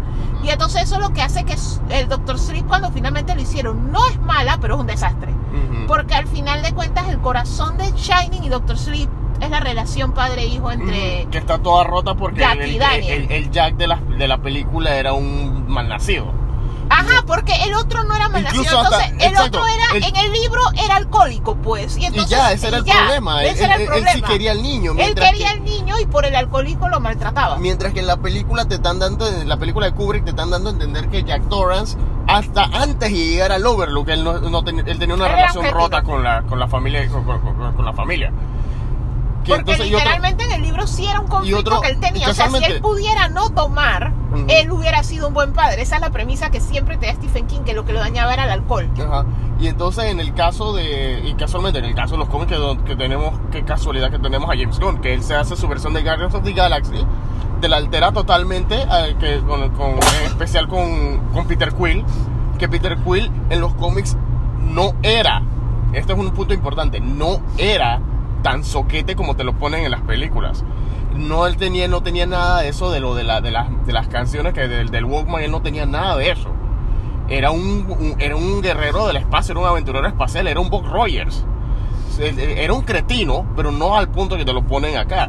Y, ento- y, y que Groot también, Groot no solamente es que, que- que es un árbol que habla, Groot es que un príncipe de otro planeta y vaina. No, pero es que era lo que hablamos hace un rato. O sea, los cómics son los cómics, Ajá. las películas son las Exacto. películas. Y para cuando tú haces película hay algo que hay que comprender. Ujú. O sea, sí, con los años los cómics, y en especial por su variante japonesa, o sea, los cómics Ajá. japoneses, los Ajá. mangas, ha crecido mucho. O sea, el Exacto. mercado ha crecido. Sin embargo, no es tan masivo como el cine. O sea, Exacto. el cine, el alcance que tiene el cine es bastante alto. O sea, el cine alcanza básicamente a todas las personas del mundo, excepto los que están o en países sumamente oprimidos o que viven en extrema pobreza. Exacto. Entonces, cuando tú ya vas a ver, el alcance es tan, pero tan, pero tan masivo que, o sea, es como decir, que por cada persona que lee el cómic, Ajá. 100 ven la película. Ujú. Entonces, cuando ya tú llegas a esos niveles de diferencia en audiencia, entonces tú tienes que considerar, vas a ser feliz, por hacer feliz a uno, vas a descuidar a los 100. No, lo que Que ellos era que hacen decía es Spock. cómo le cuento la historia a un público masivo de estos personajes. Y es algo que nosotros hablamos repetidamente en el podcast. O sea, la-. Las generaciones actuales son sumamente nostálgicas. Exacto. Entonces lo que tú haces es, si yo hago que la conexión sea que este personaje, o sea, porque ha vivido en el espacio, se ve joven y vaina, pero él es un niño de los 80. Ujú. Entonces es como Stranger Things y todas estas cosas. O sea, todo lo que él habla, o sea, la nave se llama Milano por Alisa Milano. Eh, escucha música vieja y todo eso. Entonces todo eso te hace endearing al personaje. Ajá. Entonces él lo que te hace es a Groot. Es un árbol que habla, que siempre está con el mapache. La relación padre-hijo y la relación de amistad tan bonita que ellos tienen es lo que hace que tú te conectes con ellos Ajá. esto y al final de cuentas te va poniendo cosas que hacen que sea atractivo para un público masivo que en su puñetera existencia, o sea, literalmente iban a agarrar un cómic de esa vaina. Exacto. Y de hecho hay gente que leyó cómics toda su friki Y que vida y que en su vida vio a estos De manes. hecho, de, de hecho los Digo Guardianes, exacto, de hecho eh, eh, los Guardianes de la Galaxia, yo los conocí fue por una historia que se llamaba Annihilation. Y que ni siquiera era una historia de Guardianes de la Galaxia, era una historia de Marvel, de, de- de los cómics de Marvel que estaban reuniendo todos los personajes de las vainas que pasaban en el espacio. Ajá. Y esa era una historia que estaba ocurriendo paralela con Civil War. ¿Cuál yo estoy leyendo? Civil War porque que me interesan los manes del espacio. No fue hasta que alguien me dijo casualmente, Panamá Sartan fue el que me dijo que en ese momento yo trabajaba en la misma oficina que él, que él me dijo de que, hey, yo sé que Civil War es lo más mainstream, pero Civil War es lo mainstream de Marvel. O sea, el verdadero, el- la- el- los verdaderos stakes están en Annihilation. Y de hecho, cuando tú vas a ver Annihilation, es prácticamente una saga como de 20.000 cómics. O sea, son como 5 volúmenes porque la vaina se expandía tanto de, de lo que estaba pasando. Entonces, el, el team, o sea, no los guardianes como tú los conoces del cine, Ajá. sino la primera vez que tú ves en cómic reunido al grupo que eventualmente serían los guardianes que seleccionaron para las películas es en ese en esos cómics. Y entonces, en el caso de. A, a mí, mi único issue con. O sea, a mí me encantan las dos películas de Guardians de la Galaxia, en especial la primera. Mi único problema con las Guardians of the Galaxy es que les pasó lo mismo que Men in Black. Que, que- que Men in Black. Ok. Que el cómic es una cosa. Obviamente, el cómic vino primero, y se, pero era una corriente totalmente diferente. Pero entonces, cuando se hace la película, la película está en este fenómeno, porque entre todas las películas de Marvel. Con excepción de las Avengers, la- de las individuales, las Guardians of the Galaxy son las más populares. O por lo menos la primera fue una de las más populares. Sí, es súper popular. Entonces, eh, debido a los, casualmente debido a los cambios que hizo. El único issue es que al querer tras- eh, aprovecharte de eso, se enfocaron solamente en las cosas que hicieron a la película popular. Entonces, cada vez que adaptan a los Guardianes de la Galaxia a, a cualquier otro medio, ya sea videojuegos, ya sea serie animada de televisión, ya sea atracciones de parque temático, le- y no tengo problemas que usen los personajes, no tengo problemas que usen los colores, pero quieres darle el mismo tono, los mismos chistes, el mismo flow de las canciones. O sea, y- Porque lo que pasa es que las películas son como un segue. Ajá. Las películas son el camino para que gente nueva quiera ver el material original. Exacto. Y pasa, o sea, de hecho parte del boom de que haya crecido la industria del cómic y eso es porque las películas sí hay gente que tú te preguntas, que hey, tiene que haber más, hey, Ajá. quiero conocer más. Y a nosotros siempre nos ha pasado. Gente que comenzó, que hey, yo ahora quiero leer Iron Man, Ajá. hey, ¿qué puedo leer de Capitán América? O sea, sí. Entonces el asunto es que tú sí tienes que tener algo similar a lo que la persona vio en el cine por la sencilla razón de que de que o que sea, cuando las películas. no, porque tú vienes de ver las películas, o sea, porque es lo mismo que pasa, la diferencia entre tú y yo con X-Men. Ajá. Tú viste la serie animada primero, o sea, lo que te hizo a ti, lo que te motivó a ti la primera vez que tú agarraste un cómic de X-Men en tus manos fue la serie animada, tú esperabas que se pareciera y tiene todo el sentido del mundo. Exacto. Mientras que a mí me pasó diferente, a mí sencillamente era a mí shit? me pasaron un cómic de X-Men. O sea, yo empecé por el cómic. A mí me gustaba leer y yo leía lo que fuera. Entonces yo empecé a leerlos. Entonces, obviamente, ya cuando tú ves la- las adaptaciones y eso, por eso que yo tengo hechos con ella, pero para mí sí era otro mundo. O sea, literalmente cuando yo empecé a leer X-Men, Wolverine ni sonaba ni tronaba. O sea, porque si yo quería ver a Wolverine tenía que ver el cómic de Wolverine, porque él, como yo empecé a leer desde X-Men 63 para acá, Ajá. y luego yo estuve leyendo el ron ese, todo el ron de Claremont. Wolverine muchas veces se iba y no estaba, o, o era Avenger o era otra cosa. Entonces, para mí, ese era mi mundo normal. Pero imagínate que tú, que en ese momento venías de la serie animada y tú ibas a esperar agarrar un cómic de X-Men y que fuera Wolverine Center, que tú te vas a estar, pero si Cyclops es un pusilánime, el que manda es Wolverine. No, bueno, es, uh, uh, I'm gonna differ here. Porque por lo menos en esa serie Cyclops no era tan pusilánime. No era tan pusilánime, Las pero películas lo eran, pero eran Wolverine céntricas. O sea, no, o sea, al final de cuentas mucha gente iba a buscar que se pareciera. Entonces, en ese entonces, Marvel le valía un poquito más. O sea, obviamente la administración era diferente, su manejo de propiedades era diferente, había cosas que todavía no las habían perdido. Entonces, ellos en ese momento sí no estaban tan así de. O sea, si tú venías de la serie animada, tú tenías que acostumbrarte a cómo funciona la cosa en el cómic pero el público fue cambiando, la misma administración, la estructura de Marvel cambió, entonces ellos sencillamente es, hey, vamos a hacérselo más fácil, porque entrar a los cómics es difícil. O sea, lo que pasa es que cuando yo entré a los cómics, entre lo que yo iba leyendo y todo eso, a mí también me regalaron cualquier cantidad de hechos que yo sí pude, es que me voy a leer todo. Mm. Y estaba en la escuela, que era esa época que después de que, o sea, cuando tú estás en la escuela, tú vas a la escuela, tú llegas a la casa, almuerzas, duermes siesta, te despiertas, haces tu tarea, pero en realidad tú tienes mucho tiempo libre. Y eso es algo que uno a esa edad no valora. O sea, todas las cosas que tú puedes hacer a esa edad porque tienes tanto tiempo libre. La cosa es que yo también tenía el tiempo para leerme todo eso. Pero por ejemplo, cuando ya yo adulta, yo dije, hey, en serio, quiero leer DC.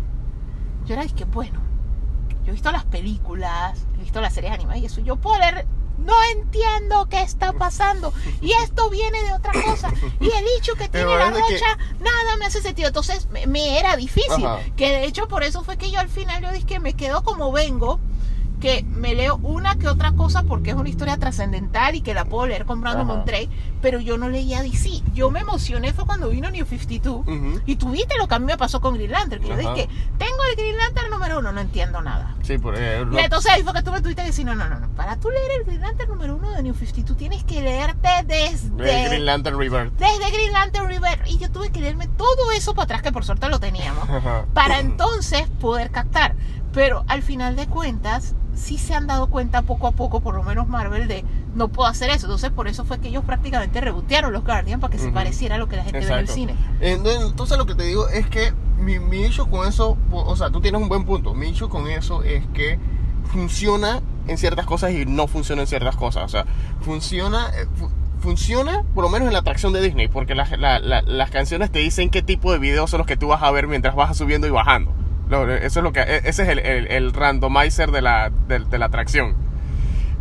No funciona, creo que en la serie animada le queda como que débil la serie animada que ellos hicieron, porque como que quiere forzar a que tanto desde el título o como que, eh, o que algo tenga que ver con los lyrics de la canción. Quiere, la serie animada lo trata de forzarlo, que fue lo mismo que pasó con el videojuego de Telltale. Entonces hay que ver cómo No, el videojuego de Telltale lo que pasa es que no se parecía. El videojuego de Telltale le pasó lo mismo que al juego de Avengers que desde que lo anunciaron. O sea, antes de descubrir que no era bueno. Esto, la gente lo rechazó. Fue porque no se parecía. O sea, porque ya tú tienes como tu imagen Es que, de es que era la rara, debe- eh, exacto, porque, ajá, yo me acuerdo, porque lo- los, los Guardians quisiste meter los diseños del cómic, pero con el flow de la película. Entonces tú tenías un Peter Quill que se parecía a la película, pero Gamorra tenía el Porque- traje de la armadura Porque blanca del ahí hay cómic. un issue de derechos todo raro. Ajá. De que te sale bien caro que se vean como los de las películas. Ajá. Entonces lo que ellos hacen es que te lo ponen que se vea medio que como el cómic. Y entonces tú quedas y que, pero este no es mi personaje. Y de hecho los del juego de Avengers no se parecen Sí, a nada. nada, No se parecen ni al cómic.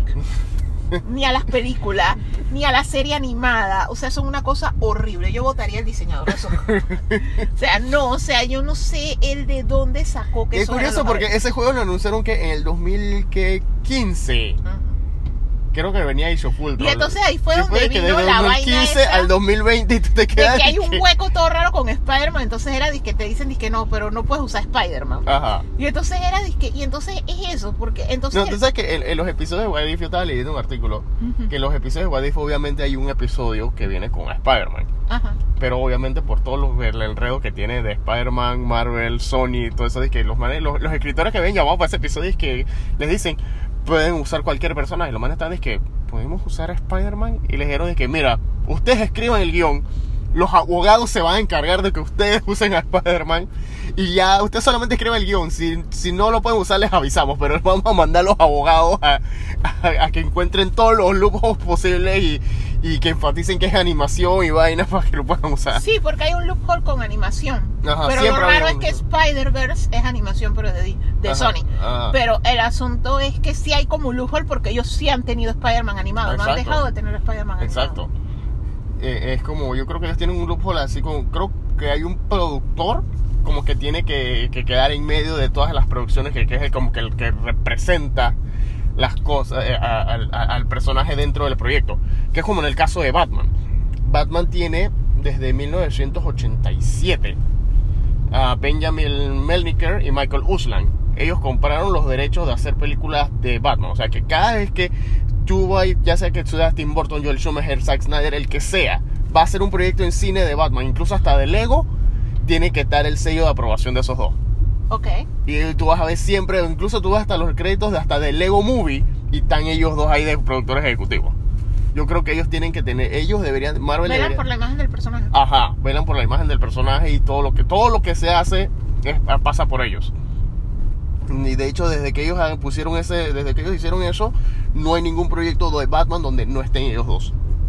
Pero es que es mejor así. Exacto, Así tú garantizas que no te dañan la imagen y la marca del personaje. exacto. Garantiza que no te dañen la marca y ya, y obviamente tú pones tu input en los, proyecto de vaina. O sea, eh, eh, es como que un proyecto bien en conjunto. O sea, es como si fuese dizque, una mini oficina dentro de, los, dentro de Es que lo que pasa es que por lo menos en el caso de Spider-Man el problema es eso del co-ownership de los que derechos. tienen con, con Sony, que es un solo enredo que solamente ellos Y entienden. que Sony no, no lo va a ceder porque le da plata, que por eso es que ellos lo que hicieron fue vamos a hacer ese acuerdo porque es mutuamente beneficioso. O sea, y lo que los ayudó muchísimo a que ese acuerdo se concretara fue lo mal que le fue a las Amazing. Spider-Man. Que por lo menos que, que esa es la, la- la otra cosa, que yo lo he mencionado varias veces. A mí me- en, en el podcast, y, y es que a mí me encanta Spider-Man. Yo no tengo, eh, a grosso modo, o sea, en términos generales, yo no tengo ningún problema con, las, con ninguna de las películas. O sea, si, si tengo, si he tenido algún problema, ha sido es que, ah, bueno, es cierto lo que, que un día que las esté reviendo y me quede pensando que, ah, es cierto lo que la gente decía, este man hizo esta vaina, ah, este baile no venía al caso.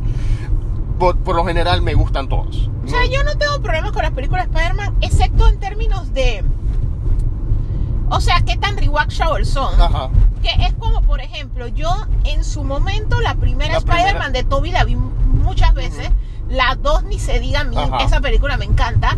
La 3 yo la he visto muy pocas veces porque no me gusta. Ujú. O sea, me gusta la historia de El Hombre de Arena, el resto de la película me vale. Ajá.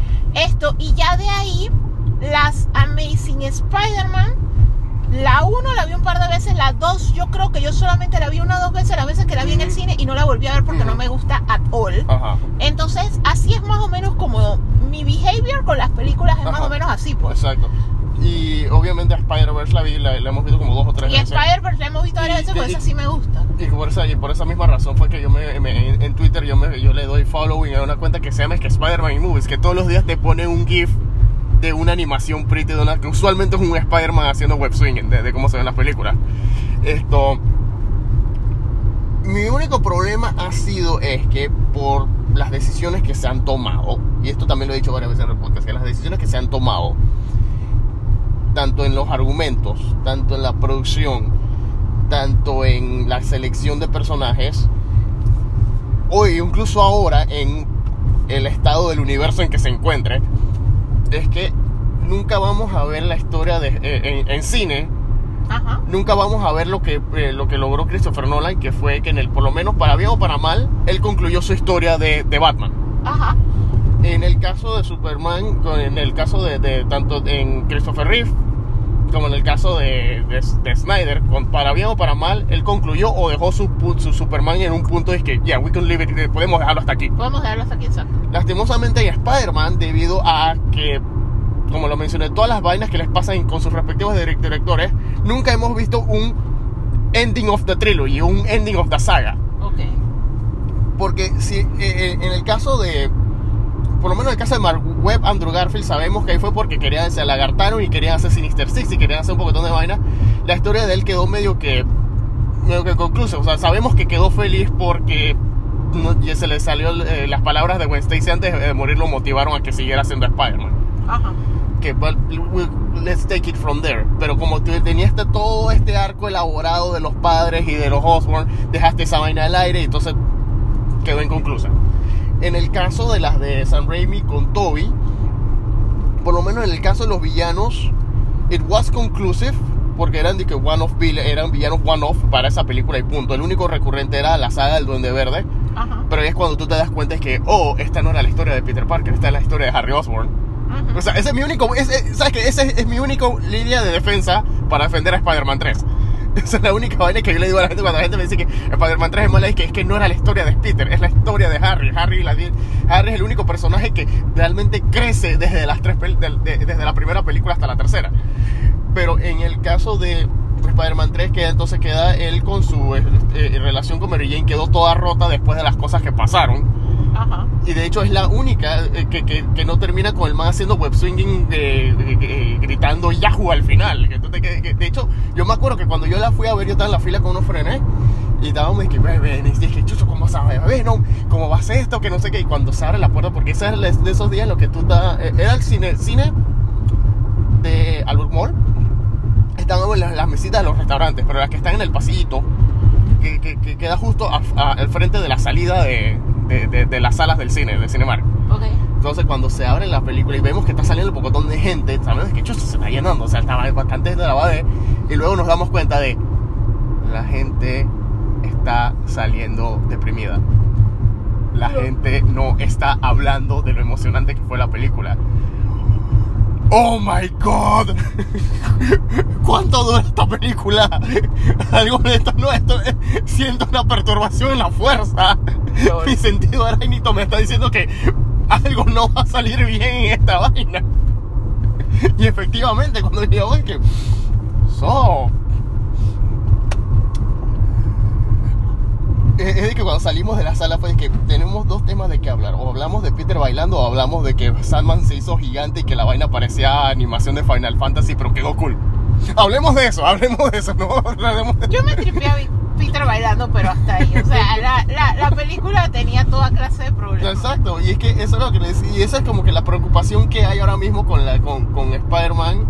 Eh, ya se me olvidó, no han sacado trailer, ya se No olvidó. Way No, Home. no, ya no, a mí lo que me dio risa es porque yo sí soy de ese tipo de personas que no puedo evitarlo, que a veces me leo cuánto leak hay. Ajá. Esto, el asunto es que a mí lo que me dio risa fue la vaina esa de que vi en Doctor Who que supuestamente los villanos, Ajá. o sea, los villanos, los Sinister Six, esto excepto por este, el buitre, Ajá. todos vienen de otras películas. alterna. Pero ellos cruzaron dimensiones, por lo menos este Doc Ock Ajá. cruzó cuando se iba a morir. O sea, él cruzó Esa es la cuando. teoría que hay, exacto. Es que, no, que. eh, porque eso fue lo que dijo Alfred Molina, ¿no? Entonces la cosa es que él cruzó cuando él se iba a morir.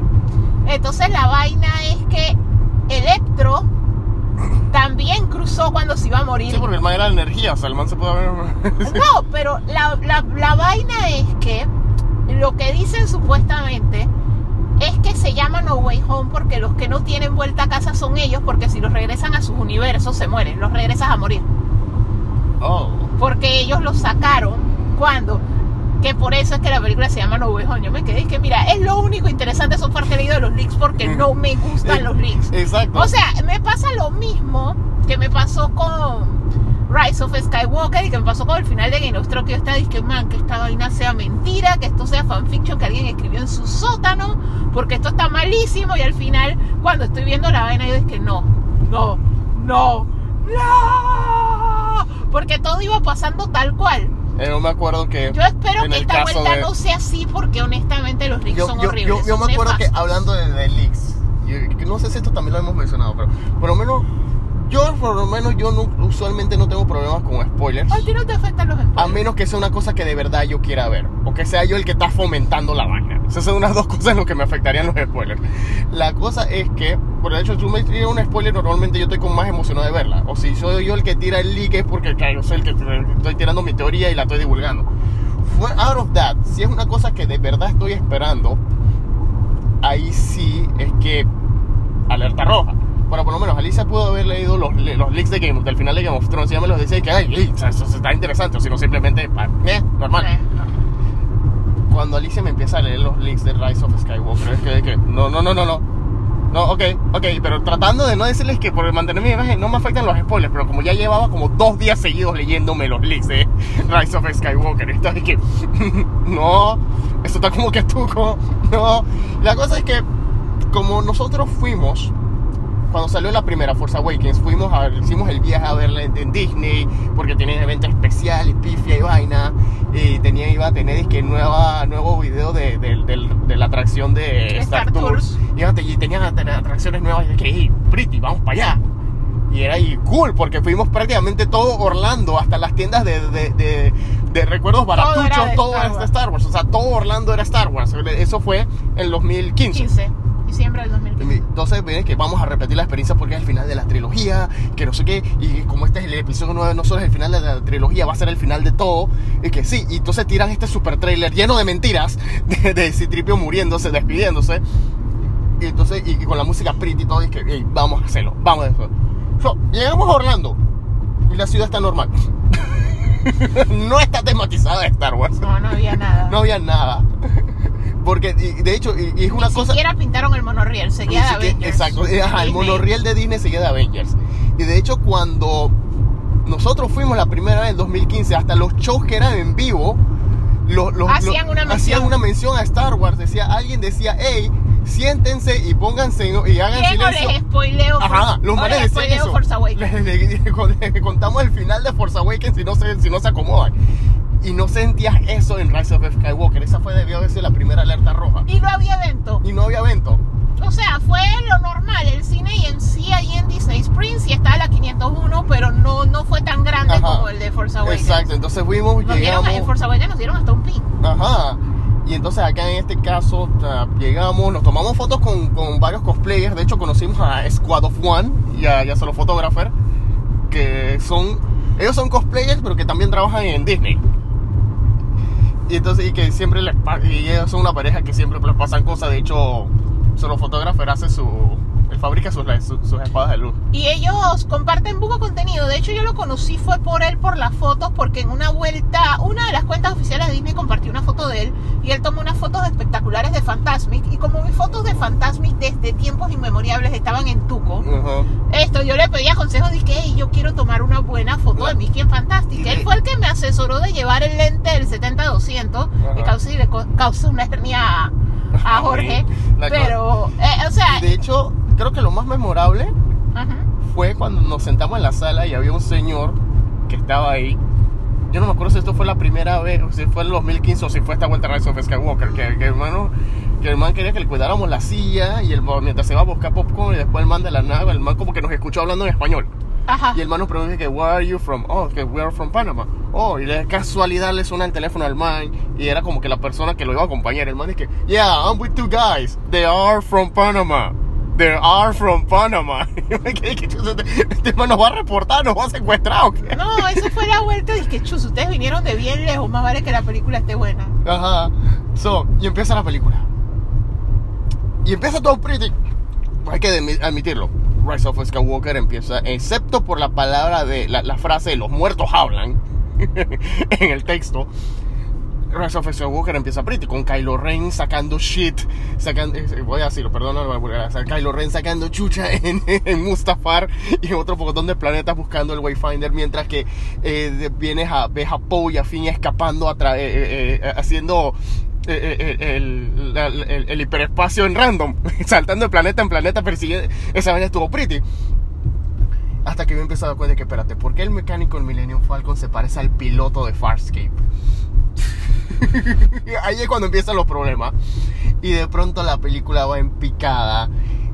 Y Alicia me empieza a decir que pasó como en el leak. Y de pronto es que, mira, es como. y Yo le dije, ¡No! ¡Es el leak! ¡Lo sé! ¡Lo sé! ¡Esta vaina! Ya todo a punto de gritar en el cine de Estados Unidos: ¡Esta vaina está en pi!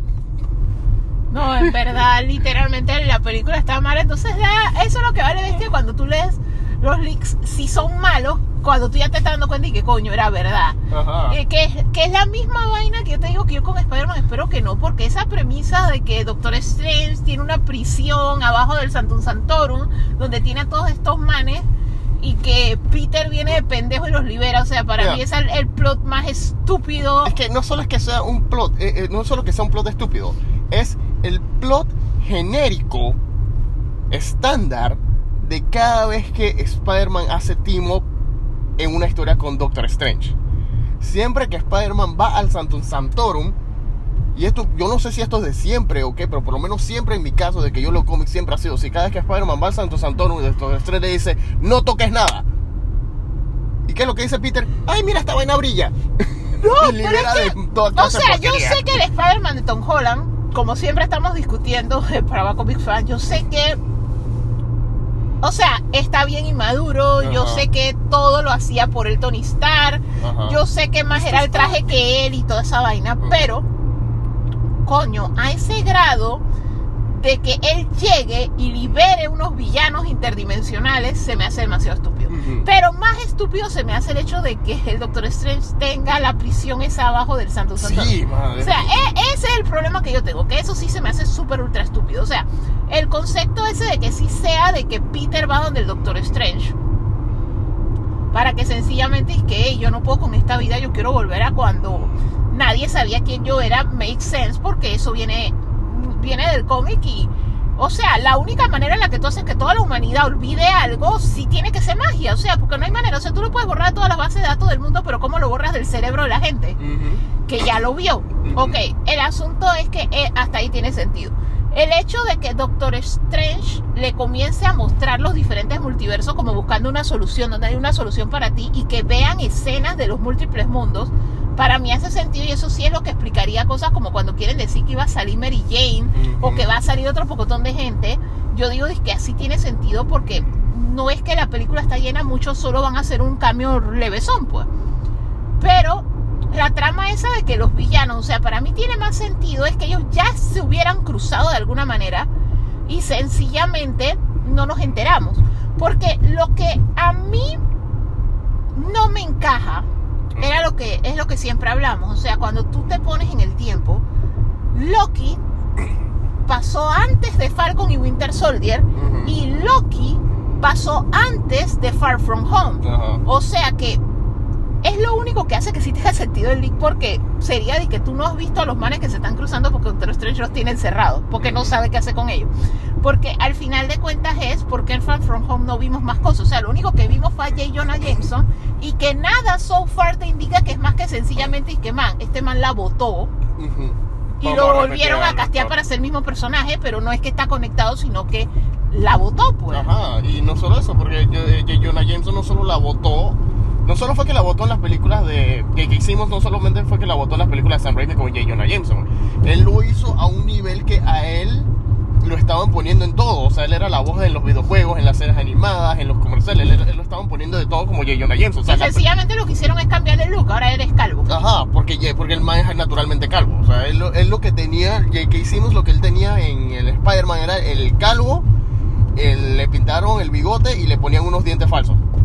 Eh, ya, todo lo demás era él. Y esta es la primera vez, el J. Jonah Jameson que sale en, en Far From Home al final. Eso ya prácticamente es él como se ve él realmente, solamente que con, con la barba. Ok. Y realmente la carrera de J.K. Simmons, no sé, eh, él, él obviamente había hecho cosas antes, pero la carrera de J.K. Simmons se despegó por ser eh, J. Jonah Jameson. Ok. Antes, de- antes tú no veías nada con él. O sea, era bien random encontrar algo con él. Ahora tú, tú lo ponen de todo, o sea, de principal, de antagonista, de cizañoso, de mentor, lo Que es ponen muy de buen todo. actor. Él es un Pero tremendo no, actor. no, no, no, no. Él no solo se despegó por eso. Yo siento que él lo ayudó también mucho el papel espectacular que él hizo en la película El man que toca el tambor. Ah, no, sí, pero eso lo hizo bien después de Spider-Man. Eh, Whiplash. Sí, pero por ahí es que viene el boom de que sale hasta en la sopa. No, el, el boom de que sale hasta la sopa viene por Spider-Man. No, pero yo siento que ahora sale más hasta en la sopa.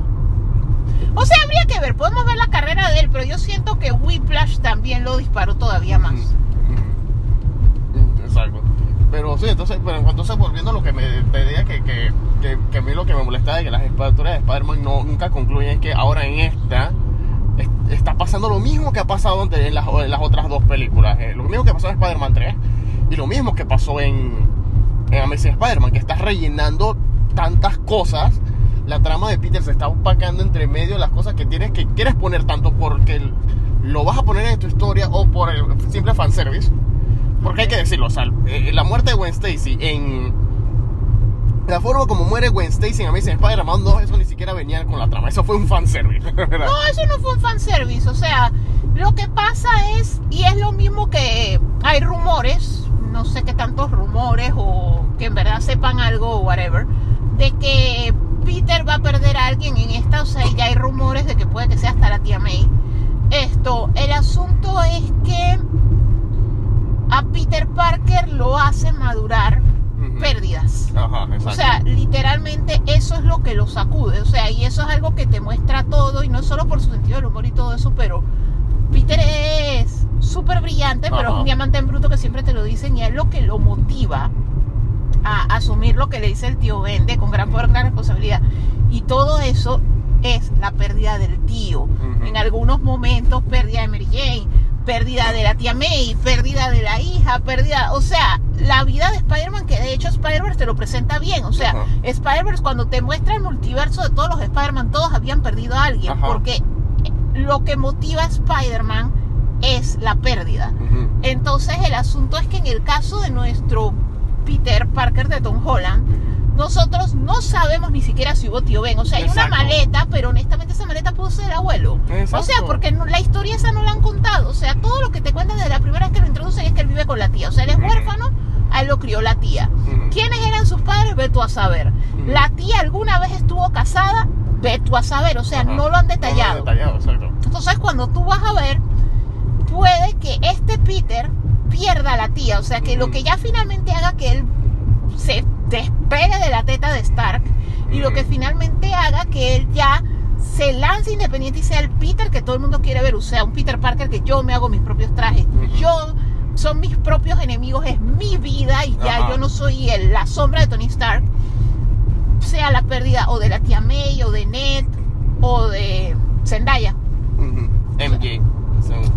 Sí, la Mary Jane no pelirroja. La mayoría no pelirroja, pero no es otra cosa. Pero el asunto es ese, pues, que al final de cuentas No, es bastante, que- es bastante válido. Entonces yo siento que en el caso de acá, o sea, sí era más lo convencional, el Peter que perdió al tío y todo eso, pero yo sí siento que al final de cuentas vuelve a lo mismo, que esa pérdida es la que él lo Exacto, y define que- y lo motiva Exacto, aún y más. es que por eso es que mucha gente dice que el- la, la verdadera película de Spider-Man, versión que, eh, ver- versión que tú escojas, o sea, ya sea que te hayan gustado o no, por eso es que mucha gente dice que la verdadera película de Spider-Man, porque lo enten- no solo, eh, eh, por, por diversas razones es el juego de PlayStation 4. Porque te pone un Spider-Man que no, no estamos, que nunca va- va- terminamos de ver completamente en ninguna versión del cine, que es un Spider-Man, un Peter Parker que ya vive independiente, más adulto, que ha podido balancear finalmente su vida, tanto laboral como su vida como superhéroe. Pero obviamente que también tiene que lidiar con, con pérdidas. O sea, él tiene que lidiar con el hecho de que, hey, esto por yo No estar no, ok, no, no, o sea, no te voy a spoilear, no te voy a spoilear, no voy a spoilear nada que no haya salido en el trailer. Que ya tú no hayas te- no, no- no te hayas dado cuenta ya con todo lo que ha salido con O sea, yo lo único que he pasado es el Kingpin, sí que en realidad hay mucho que me pueden. Ajá. Ok, so, básicamente él tiene que lidiar con el hecho de que, como tú dices, a Peter Parker lo definen siempre, lo han definido las pérdidas, para bien y para mal. Entonces él tiene que lidiar con el hecho de que, que tiene 8 años, ya, ya tiene que 8 años siendo Spider-Man, ya ha peleado con un par de supervillanos, pero en el proceso ha tenido que, ha- ha- ha aprendido a lidiar tanto su vida como superhéroe como su vida como, como, como, como Peter Parker entre esas cosas eh, es que estoy, estoy trabajando con un proyecto independiente con este científico, pero debido a estas cosas, más mi trabajo como Spider-Man, mi relación con Mary Jane está, está rota. O sea, eh, nos vemos de vez en cuando, pero es de que we can go from here. Mientras que al otro lado, por el otro lado, es de que, hey, eh, sí, perdí a mi tío Ben, tengo a mi tía May, pero por, por, por cuestiones de la vida, ya que ya, ya, ya estoy bien adulto, pero extraño pasar los días con mi tía May, tengo que... Que esto es una cosa que ellos siempre man- mantenieron desde los cómics de Stan Lee, que es que Peter vive por la tía May. Sí. Y esto te lo ponen en el juego, que el man dice que tú estás haciendo tus misiones web swing y siempre te ponen el audio de que él está llamando a alguien y que, hey, ya está todo listo para el cumpleaños de la tía May, ya voy para allá, espérenme en 5 minutos, llego, lle- llego en 5, y explota algo y que llego en 20. No, pero es que lo que pasa de la relación con la tía es que para todos los efectos, o sea, él nunca la deja de llamar su tía, pero es su mamá. Ajá. O sea, es la que lo crió. Ajá. Porque casi siempre te lo ponen que prácticamente se los dieron bebé. O sea, él era el hijo de sus tíos, solamente que por alguna decisión propia de los tíos o algo es. No, no queremos, o sea, nuestra intención no era reemplazar a tus padres ni nada, así que ellos siguen siendo tus padres, nosotros somos tus tíos, pero te estamos criando. Entonces, por eso que tú ves la relación tan cercana, o sea, que la vida de él gira alrededor de la tía, igual que la vida de la mayoría de las personas, cuando, sobre todo cuando estás creciendo, eso es tu mamá, y después cuando ya la tienes viejita, es tu viejita que la quieres cuidar, pues. Entonces yo siento que ese es el asunto. Entonces, obviamente lo que sí daría súper tristeza es que obviamente la adaptación esta del MCU de la tía May es la versión más joven que hemos visto o de sea, la no tía te May. va- y sí. esa es la que se van a echar. O sea, Exacto, valdría como bestia. valdría como bestia y que no va a tener el mismo impacto que tendrían, porque cuando, por lo menos, si tú vienes de los cómics viejos o vienes de las otras series animadas, que por lo generalmente siempre te ponen a la tía May como la viejita frágil de casi 60, 70 años. O sea, cuando esa señora se, se muere o te hacen creer que, te- que, que se va a morir, a ti te da una vaina, pero esta madre está toda hot, tú que... No, pero es que no tiene que ver con el hotness ni nada, sino que a lo que yo me refiero es, no, y es algo tal cual. O sea, y tú lo ves todo el tiempo. O sea, cuando te dicen que falleció un actor que tenía noventa y pico de Ajá. años, te duele, pero tú dices que, hey, vivió su vivió vida, su vida, vivió bastante, hizo- hizo bastante. hizo esto, hizo lo otro, tuvo, dejó descendencia, whatever, ¿no? Pero cuando a ti te dicen que muere alguien como Hitler de 33 años, 32 años, una cosa así, tú hasta que te quedas que coño, todo lo que pudo vivir. O sea, es la misma situación. O sea, ver a la tía May morir ancianita ya es como el ciclo de la vida, etcétera, etcétera. Mufasa cantando en un cerro. Pero si tú ves a esta mujer entera morirse, tú, tú estás como coño. Ella todavía podía tener toda una vida por delante, o sea, y entonces te duele como más, ¿no? Exacto. Pero honestamente yo sí comprendo que este Peter, o sea, ya, ya perdió a Tony, Ajá. pero igual la relación con- de él con Tony era más como cuando tú admiras a alguien. Tienes la oportunidad de conocerlo, pero la persona que admiras no deja de ser un cretino contigo. No, pero no es eso. O sea, a lo que yo me refiero es a que. O sea, él no convivió tanto con Ajá, Tony, sino exacto. que sencillamente era su héroe, pues. Y entonces él lo llega a conocer y entonces lo, lo asesora y eso, pero ellos no estuvieron tanto tiempo juntos. O sea, eso es a lo que yo me refiero. O sea, perder a la tía May sería totalmente devastador. O inclusive perder a uno de sus amigos también sería totalmente devastador. O sea, si mira el hecho de cuando él sintió que pudo perderlo o que pudo pasarle algo en la película 1, Ajá. él, él quedó como en shock, o sea, como que en verdad yo me tengo que despabilar porque mira lo que le puede pasar a la gente a mi alrededor, o sea, a, a eso es a lo que me refería, pues, en ese sentido. O sea, obviamente yo comprendo la necesidad de un shock porque, o sea, honestamente ya está creciendo y así se ve ridículo de Tony, Tony, Tony, Tony, Tony, señor Star, señor Star, señor Star, y ahora que ahora todo sea Doctor Estrella, Doctor o sea, makes no sense, o sea, él ya tiene que hacerse hombrecito, pues ya está viejo. Exacto. Entonces la cosa es que eso es lo que a lo mejor te va a dar un alto precio Exacto, para y finalmente. entonces eso es el el problema, como, como te digo, que muchas tramas puede que queden hasta hasta en el aire porque como esta, esta, esta hasta preocupa más porque estás metiéndole más vainas según los leaks y los rumores y los castings, están metiendo más vainas y al mismo tiempo de por sí ya está conectada en, en teoría con todo lo demás que ha pasado, que entonces vas a quedar por lo menos un, un, un problema que hay entre Spider-Man 2 y Spider-Man 3 de las de Toby es que por lo menos en, en Spider-Man 2 una de las escenas más importantes que hasta te pega que tú sientes hasta incluso yo puedo ver esa película repetidas veces y todavía, todavía siento que si esto hubiese sido una- un sitcom tú hubieses escuchado al, público diciendo "¡Oh!", que es cuando Peter le dice a la tía May que él fue eh, en cierta manera responsable por la muerte del tío Ben y cuando él le va a dar la mano la tía May como que en señal de perdón la tía May le quita la mano Le quita la mano. y todo el mundo se y que "Oh". Porque más es la, que la persona más sweet del mundo y haciéndolo eso a, a- a prácticamente de su hijo. Y entonces en la siguiente escena, cuando mientras Peter está en su viaje espiritual de recuperar sus poderes, entonces él, eh, él escucha que eh, la tía May ya se va a mudar de casa porque ya no puede costearla. Y hay un niño que era el que, que, que, la- que a veces era un amiguito de Peter y eh, que Peter a veces hasta lo cuidaba. Y, el, y la tía May le dice que, hey, el héroe de ese niño es Spider-Man. ¿Dónde- Él quiere saber dónde está Spider-Man. Y es cuando la tía May dice este super mega speech que lo pusieron en todos los trailers de un héroe es una persona que nos define. Que es, te quedas que, so, la tía May sabe. Pero entonces cuando llega Spider-Man 3 es, ah, te vas a casar con, con Mary Jane, coge el anillo que me dio tu Ben. Chao, desaparezco en la película, no regreso, no regreso hasta, el, hasta, antes, hasta cinco minutos antes de la batalla final. Porque literalmente la tía May desaparece en la película. Y es que más, o sea, hay tramas que son de que, que y es que Spider-Man tiene este caso, Spider-Man en general, que te pone tanto de la vida de Peter, que a diferencia de muchos otros superhéroes, tú estás actually aware, o sea, tú estás, que es como cuando yo cada vez que yo voy a retomar un cómic de Spider-Man, siempre pongo en Twitter que me voy a poner al día con la novela. Porque ya tú estás metido en la novela, ya tú estás metido en la vida de los, de, de- de los personajes y cómo eso influye a los demás. Y entonces es cuando, cuando tú, tú sientes que hay algo que no cuaja o que una trama que quedó pendiente, de, incluso hasta los personajes secundarios, con la otra es de que no es un caso como otras películas que, mm, ah, un personaje secundario, I don't care. No, en el caso de Spider-Man es de que, yeah, what happened here? Y es lo que siento que se va a perder con, con Far From Home, porque por todas las cosas que dicen que va a salir y que va a pasar, y que esta va a ser de nuevo, vamos a tener otra película de Spider-Man que la vida de Peter Parker va, va- va a pasar a segundo plano y va a estar redundante en más de cuatro vainas. No, yo siento, por lo que se ha revelado y lo que se ha visto es que por lo menos el inicio de la película va a ser muy céntrico en Peter Parker. O sea, primero que todo porque él tiene que lidiar con lo que pasó. O sea, eso es irremediable. O sea, la película se tiene que dedicar, aunque sea media hora, a resolver que ahí es donde se menciona eso de que va a salir Charlie Cox como Murdock siendo el abogado para defenderlo.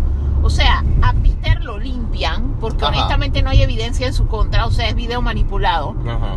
esto, Peter sale, Peter tiene que lidiar con que la gente sepa, o sea, desde gente como Flash Thompson, su compañero de escuela, que lo odia a él, pero, ama a Spider-Man, que va- hay que ver cómo reacciona ante descubrir las cosas. Esto, o- otro pocotón de, o sea, va a haber detallitos ahí que vamos a ir viendo. Esto de la vida de él.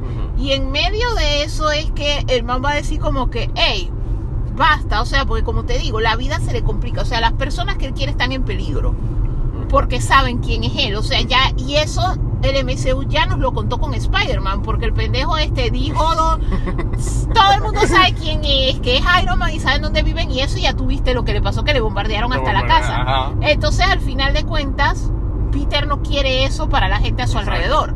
Entonces ahí es donde él va a ir a buscar a Doctor Extraño, que sí va a tener toques a la historia esta del cómic de cuando él le dice al Doctor Extraño, hey, ayúdame con la muerte de mi tía.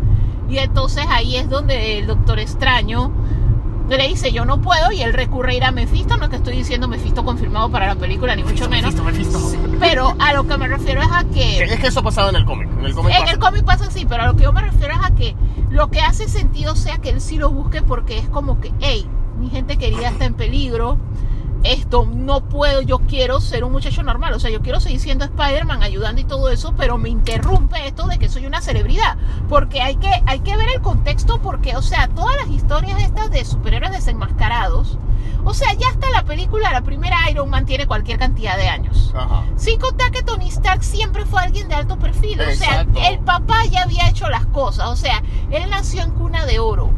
O sea, él siempre fue un príncipe. O sea, él su vida siempre estuvo expuesta. O sea, decir que es Iron Man le Es incrementó el riesgo, Ajá. pero el cambio no es tan drástico como En el caso de Peter Parker, que es una persona normal. es una persona perfectamente normal, un chiquillo que va a la escuela en Nueva York y todo eso, y que en cada momento que puede es un héroe. Esto, él va a querer volver a su vida normal porque él no va a estar acostumbrado a eso y como te digo, o sea, no es lo mismo, no es lo mismo ser Spider-Man cuando nadie sabe que lo eres. Ajá. O sea, llegas tarde a las cosas, le fallas a compromisos, esto, tienes que estar mintiendo constantemente, pero no es lo mismo que todo el mundo sepa, o sea, que todo el Exacto. mundo sepa, tu vida cambia, foco. No, tú sabes que por eso fue que yo me tripé esta serie animada, la de Iron Man, la de Iron Man Armor Adventures, la del Iron Man adolescente. Me la tripié porque al principio y cuando salió yo no la quería ver. Cuando salió, porque es que, eh, que es la misma reacción que tiene todo el mundo cuando tú le hablas de la serie. Que, ah, ¿cómo así que es un adolescente y la historia no es así porque el man hizo la armadura cuando está armado? Sí, pero en, este, en, el caso de esta serie, sí hay un, un, un ¿cómo se? Una ventaja argumental de que es adolescente. Y es que como es adolescente, él hasta que no cumpla 18 años, él no tiene acceso a la tecnología Stark. O sea, to- o sea, que toda la compañía la está manejando Obadiah Stein, que ahí te lo ponen como un Lex Luthor. Y que al mismo tiempo este man Justin Hammer, que te lo pone así todo inmaduro como en la película que el man quiere manipular para él apoderarse de Stark Internacional. Que por eso es que él crea la armadura, porque él sabe que hay vainas pasando internamente de la compañía, él crea la armadura clandestinamente, pero por ser adolescente también él no puede tener todas las libertades que tiene como Tony Stark. O sea, Tony Stark lo dejan entrar en cualquier lado. Este man tiene que ver cómo hacer, lidiar con el tutor de turno para entonces después capaz a la escuela para, para poder ponerse su armadura y pelear contra los manes que los mercenarios de, de Obadiah Stein. Que eso puede que, hey, man, estás usando es- e- ese detalle a tu favor. No es que simplemente lo estás haciendo team solamente para pelear al, al sector del público que posiblemente que sé que es la, la mayoría de tu target. Que entonces eso es que una vaina totalmente diferente, que por lo menos hay otras, eh, como tú dices, o sea, hay ciertas ventajas que influyen, o, o sea, la, la- la identidad secreta y esto es una mala concepción que la gente tiene del- del- de los cómics de las historias de superhéroes. Hay gente que simplemente la- la- hay gente que considera que la identidad secreta o la identidad humana es solamente como que el break antes de las peleas y no es así, o sea, la, No, no es así. no es así, o sea, el bre- eh, la identidad secreta te sirve para más que nada para conocer a los personajes secundarios y tú este, empatices con ellos y sepas que está en riesgo si el superhéroe no sobrevive a la pelea. No es como te lo ponen como otras series que como otras cosas que simplemente ah simplemente hoy es cuestión de tiempo para que Bruce Banner se ponga bravo, se vuelva Hulk. No, no, es para que tú entiendas por qué esto es importante para que Hulk lo tenga que destruir. Eso es lo que, eso es lo que a, veces se pierde. Y en el caso de Spider, que es como digo, Spider-Man es uno de esos pocos cómics que realmente tú empatizas no solo con Peter, sino con todo el cast. O sea, tú tienes, uno, uno- por lo general tú tienes tu personaje favorito de entre el héroe o el, o el grupo de villanos. Pero en el caso de Spider-Man tú puedes decir que, hey, mi personaje favorito, es el único cómic que tú puedes decir, mi personaje favorito es J. Jonah Jameson. Es la versión que sea, porque el man, y hay gente que se hace hasta cosplay de J. Jonah Jameson, si es, el secundón, no, no pelea ni hace nada, pero es porque el- lo- Stan Lee logró una... Está bien escrito. Ajá, lo, lo- está bien escrito. Y otro, con otros cómics no pasa eso. Con otros cómics es de que, ah, este es el amigo del superhéroe. Ah, esta es la novia del superhéroe. O sea, esta es la man que van a tirar del edificio todos los días. Para ver si el superhéroe la, la apaña o no. Que, y, hay- y incluso que hay hasta personas que se te olvida que existen. O sea, a mí, a mí- a mí siempre se me olvida que Lois, tiene- en Superman, que Lois Lane tiene una hermana. Ah, verdad. Lucy. verdad, verdad. Ella tiene una hermana. Lucy. No es mi culpa, muchas veces no es relevante. Exacto. No es relevante ni para cuando la mencionan, pero yo me acuerdo que Lois San Clark la más salió en los dos primeros episodios porque cambiaron a la actriz y por ahí mismo que... ¿Y tu hermana? ¿Qué hermana? What sister? ¿De qué estás, hablando, Willy? Yo creo que en Superman Lois no existe. No, todavía no ha salido. No voy a decir que no existe. Voy a decir que todavía no ha salido. Yo creo que no existe. Porque si existiera, Lo hubiesen mencionado. no, no es solo que lo hubieran mencionado, sino que si existe, o sea, ya tú vas a tener todos los conflictos que ellos quieren contar a través de Jordan con Jonathan. Se repetirían también entonces con Lois y la hermana porque el papá le dedica mucho tiempo a Lois, A Lois. por Superman. Ajá. Entonces quedaría como raro. Ajá. Porque como que tienes una hija que no le das ni cinco de bola. O sea, si existe la hermana, Está en sería... otro país y No, llega de si existe la hermana sería tan raro como en Fuller House. Que no llegó Michelle. Michelle, que no, o sea, no llegó a momentos importantes. O sea, ni que el papá se volvió a casar, la man no estuvo. La hermana se casó, la man no estuvo. Pasaron un montón de cosas, la man no estuvo. O sea, se murió el esposo de la hermana y no llegó al entierro. ¿Y qué tú crees que va a pasar ahora con, Kai, o con iCarly? Que la, la peladita de la man esta que era la amiga de iCarly dejó de darle. Pero es que iCarly es distinto, porque iCarly tonalmente, o sea, ellos no han contado nada así que sea disque, hey, tu amiga finalmente es feliz, encontró su vida, pero tiene que parar por ti, o sea, porque Carly está parqueando. Pero a lo que yo me refiero es que si en iCarly se fueran por el lado dramático y decir, mataran a Spencer, Ajá. ahí es que tú te quedas disque, fuck. Que es lo mismo que pasó con Buffy, o sea, Buffy cuando murió la mamá de Buffy, Ángel tuvo que llegar, con todo y que ya estaba en otra serie de Viporianas, porque no hacía sentido que Ángel no llegara. O sea, es algo muy fuerte para que él no estuviera ahí. O sea, storytelling wise es horrible. Entonces, por eso te decía que ese es el caso que le pasó a Fuller House. O sea, a tu hermana con tres hijos, que uno de los cuales es un bebé de meses, se le murió el esposo bombero y tú no llegas al entierro. O sea, ¿qué carajo tú estás haciendo? O sea, que al final de cuentas vale bestia porque entonces hasta que el cosa de la serie, el man, eh, el papá la reemplaza por Kimi. Ajá. Así que mira, yo nunca soporté a Kimi, pero de ahora en adelante tú eres mi nueva hija. O sea, ya, qué rico tener tres hijas otra vez.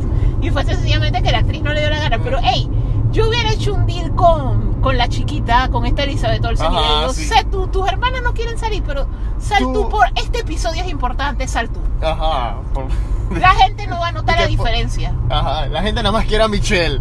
La gente quiere a La Michelle. gente quiere ver a Michelle, no le importa. Necesitamos una Olsen que sea Michelle. Necesitamos una Olsen. Tú ven. Tú ven, solo por este episodio, cinco minutos, porque tú eres más cara que tus hermanas, ya. Eh, eso es lo que yo hubiera hecho, porque es que en verdad les quedó, les quedó súper roto ese Ese- detalle. Esa es la gran pregunta. ¿Ellos habrán hecho el intento de hablar con Elizabeth? Yo creo que ellos no hicieron el intento de hablar con Pero él. porque ya estaba rankeada con el MCU, así que... Porque ya era cara. Ya era cara, así que Entonces capaz, que, ellos capaz que- que ni siquiera la Ellos sencillamente dejémoslo roto. O sea, el chiste recurrente es, no, ella vivió en Nueva York, sí que le valemos ver. Le valemos bestia. Porque en realidad es eso, porque ni siquiera que puedo decir que no, es que como vive en Nueva York, le quedamos lejos. No, porque, o sea, hay vainas para las que tú te mueves. Ajá, o sea, y ella no se movió para un coño. Eh, mira, en un cine que bueno, el que pasamos de pasar acá me poner la película como El Escuadrón Suicida 2. Ujú. El Escuadrón- A ver, esto. Escuadrón Suicida Suicida 2. No, este es el Escuadrón Suicida. El da es importante. Y oye, una cosa que le quería mencionar también la película que se me había olvidado pasar es que, o sea, no es. No es coincidencia que vinieron a hablar, que, que la película la hayan filmado acá en Panamá, porque uno de los temas que toca el tema político es ese, la, la intervención de Estados, de- de- Estados Unidos en territorios donde no lo llaman ya simplemente por la excusa de la excusa pública hay un dictador, pero la, la verdadera razón es que hay algo ahí que nos conviene y lo queremos. A mí todo esto lo que me da risa es que éramos Panamá como Corto Maltés, pero Ajá. que Corto Maltés es bien Sudamérica. Ajá. Entonces me da risa porque es de que nosotros sabemos que se filmó aquí, pero el, el cruce de los acentos me llamó bastante la Sí, atención. sí, sí. No, a mí me llamó la atención la clásica. La clásica. Lo mismo que nos hemos quejado de Harrow con Ra's al Ghul pasó en esta película. ¿A quién le estaban cambiando el nombre cada vez que lo A? Corto Ah, ah. Corto Maltés. Hay gente que decía Corto Maltés, hay gente que decía Corto Maltis, hay gente que decía Corto Maltese, que es el que... ma- lo- lo- los que son los del país decían Corto Maltese. Porque es que el nombre de su país está en otro idioma. Ellos como que los había colonizado, quién sabe qué vaina.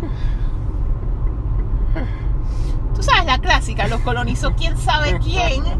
Sí que el nombre estaba en quién sabe qué, Qué francés, una vaina así. Ellos mismos no lo saben pronunciar, así que lo pronuncian como se Eh, escribe. En teoría, Corto Maltese es una, un nombre europeo. Si no me equivoco, había un cómic o un autor que se llamaba así. Se llama así, que Corto Maltese. Solo que tenía una, como era europeo, tenía una inflexión diferente. O sea, una tilde en alguna de las dos O o algo así. Pero dice que había una cosa de Europa, de cómics, que se llamaba así mismo Corto Maltese. Ok. Y entonces en el, el- el- el- la ciudad está Frank Miller, porque Frank Miller eh, hace lo que le da la gana siempre. Él en la, la historia esta de Dark Knight Returns puso que el país con el que estaba en guerra Estados Unidos en esa historia era Corto Maltés, que después Tim Burton lo utilizó como referencia en su Batman del 89. Corto Maltés. Corto Maltés, que supuestamente Vicky Bale venía de tomar, venía, venía, Venía de de tomar, tomar fotos, fotos. de guerra, de matanza en Corto Maltés y la man se fue a Ciudad Gótica a tomar fotos porque la man escuchó rumores de un man vestido de murciélago y ella quería la exclusiva de esa vaina. Ok, bien por ella. Bien por ella, o sea, tú vienes de tomar guerra y dices ¿cuál, cuál es mi upgrade? Murciélago gigante, gigante. Ciudad Gótica. Yeah. Me da risa cuando el, el guasón de Jack Nicholson se puede, agarra el portafolio de, de, de Vicky Bale y el man empieza a ver la foto y el man es que es que pura foto de modelos y varios que basura, basura. Y ve las fotos de los pocotón de muertos de la guerra y que esto es lo más sensual que he visto en mi vida.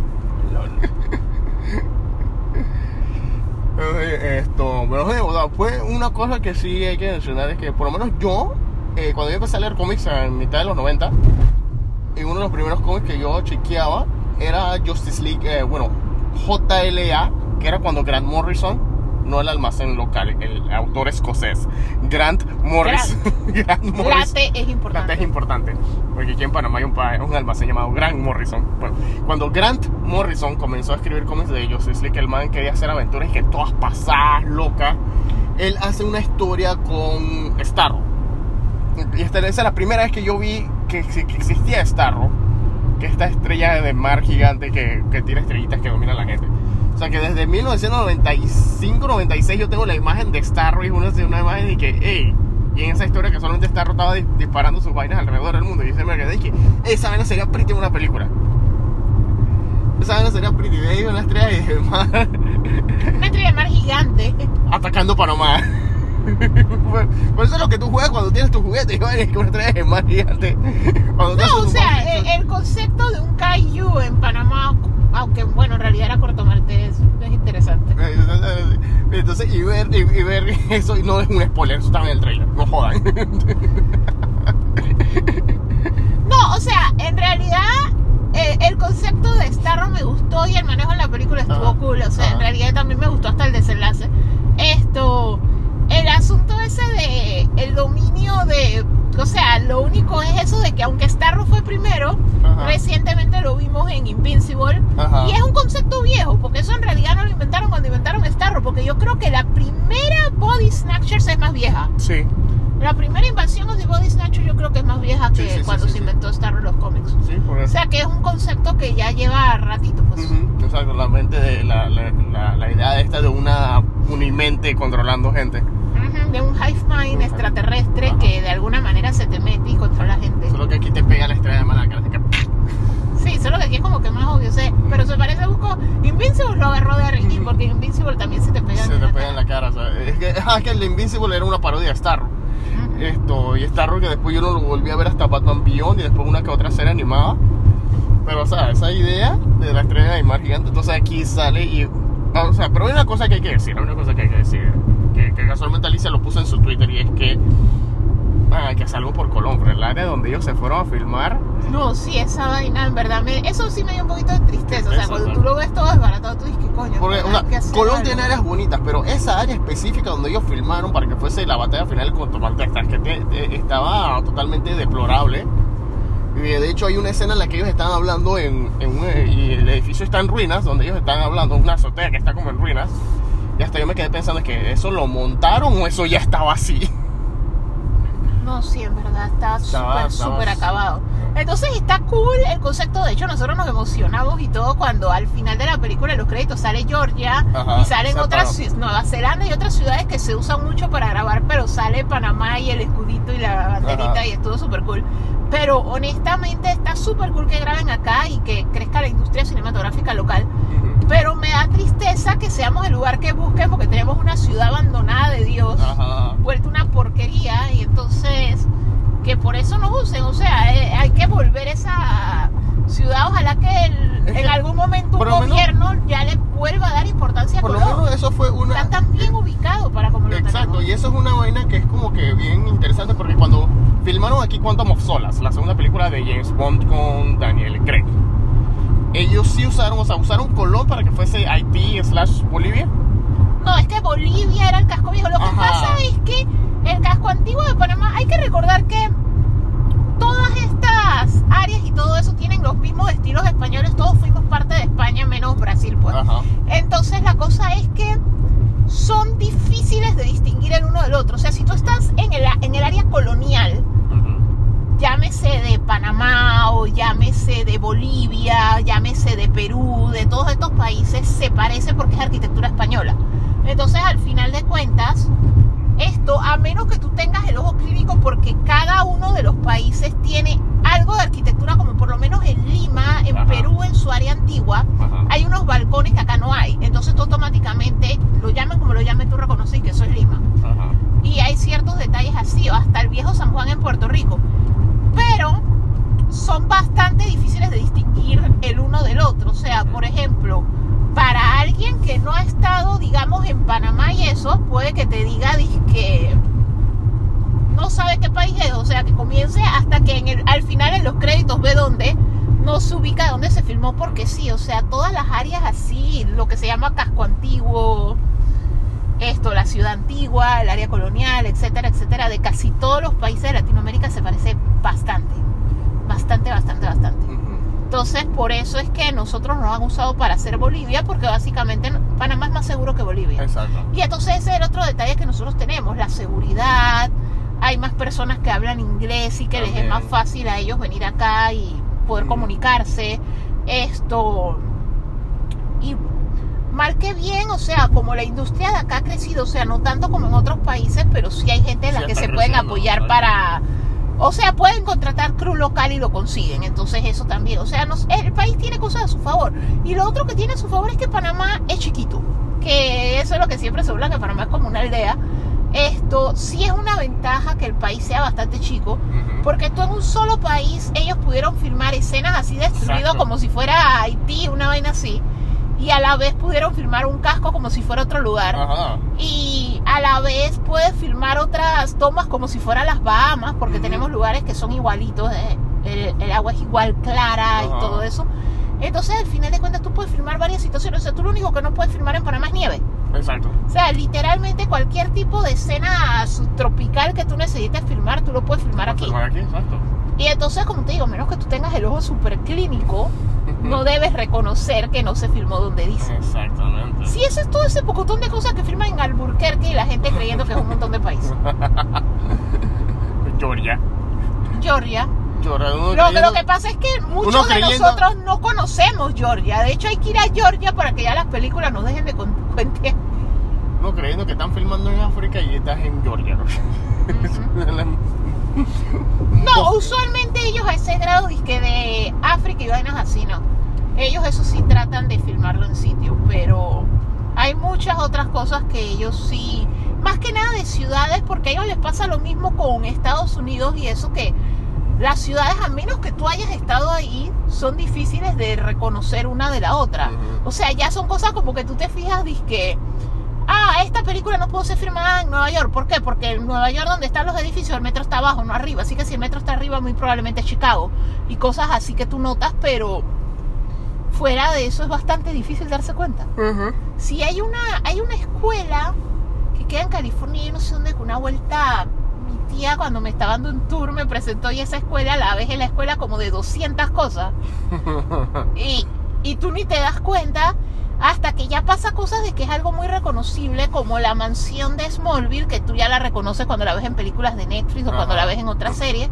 Otra cosa que es súper reconocible es la casa del tío Charlie. Por eso es que Sí. cuando en la serie esa de Netflix tú dices, espérate, esa escalera, esa casa yo la conozco. Y hay, hay, hay sets y ubicaciones que sí son así que tú dices, espérate. Ujú. Había otra casa que tú también habías reconocido así, que espérate, esa es la casa de tal cosa. Sí. Porque sí, pues, la- las usan tanto que tú reconoces.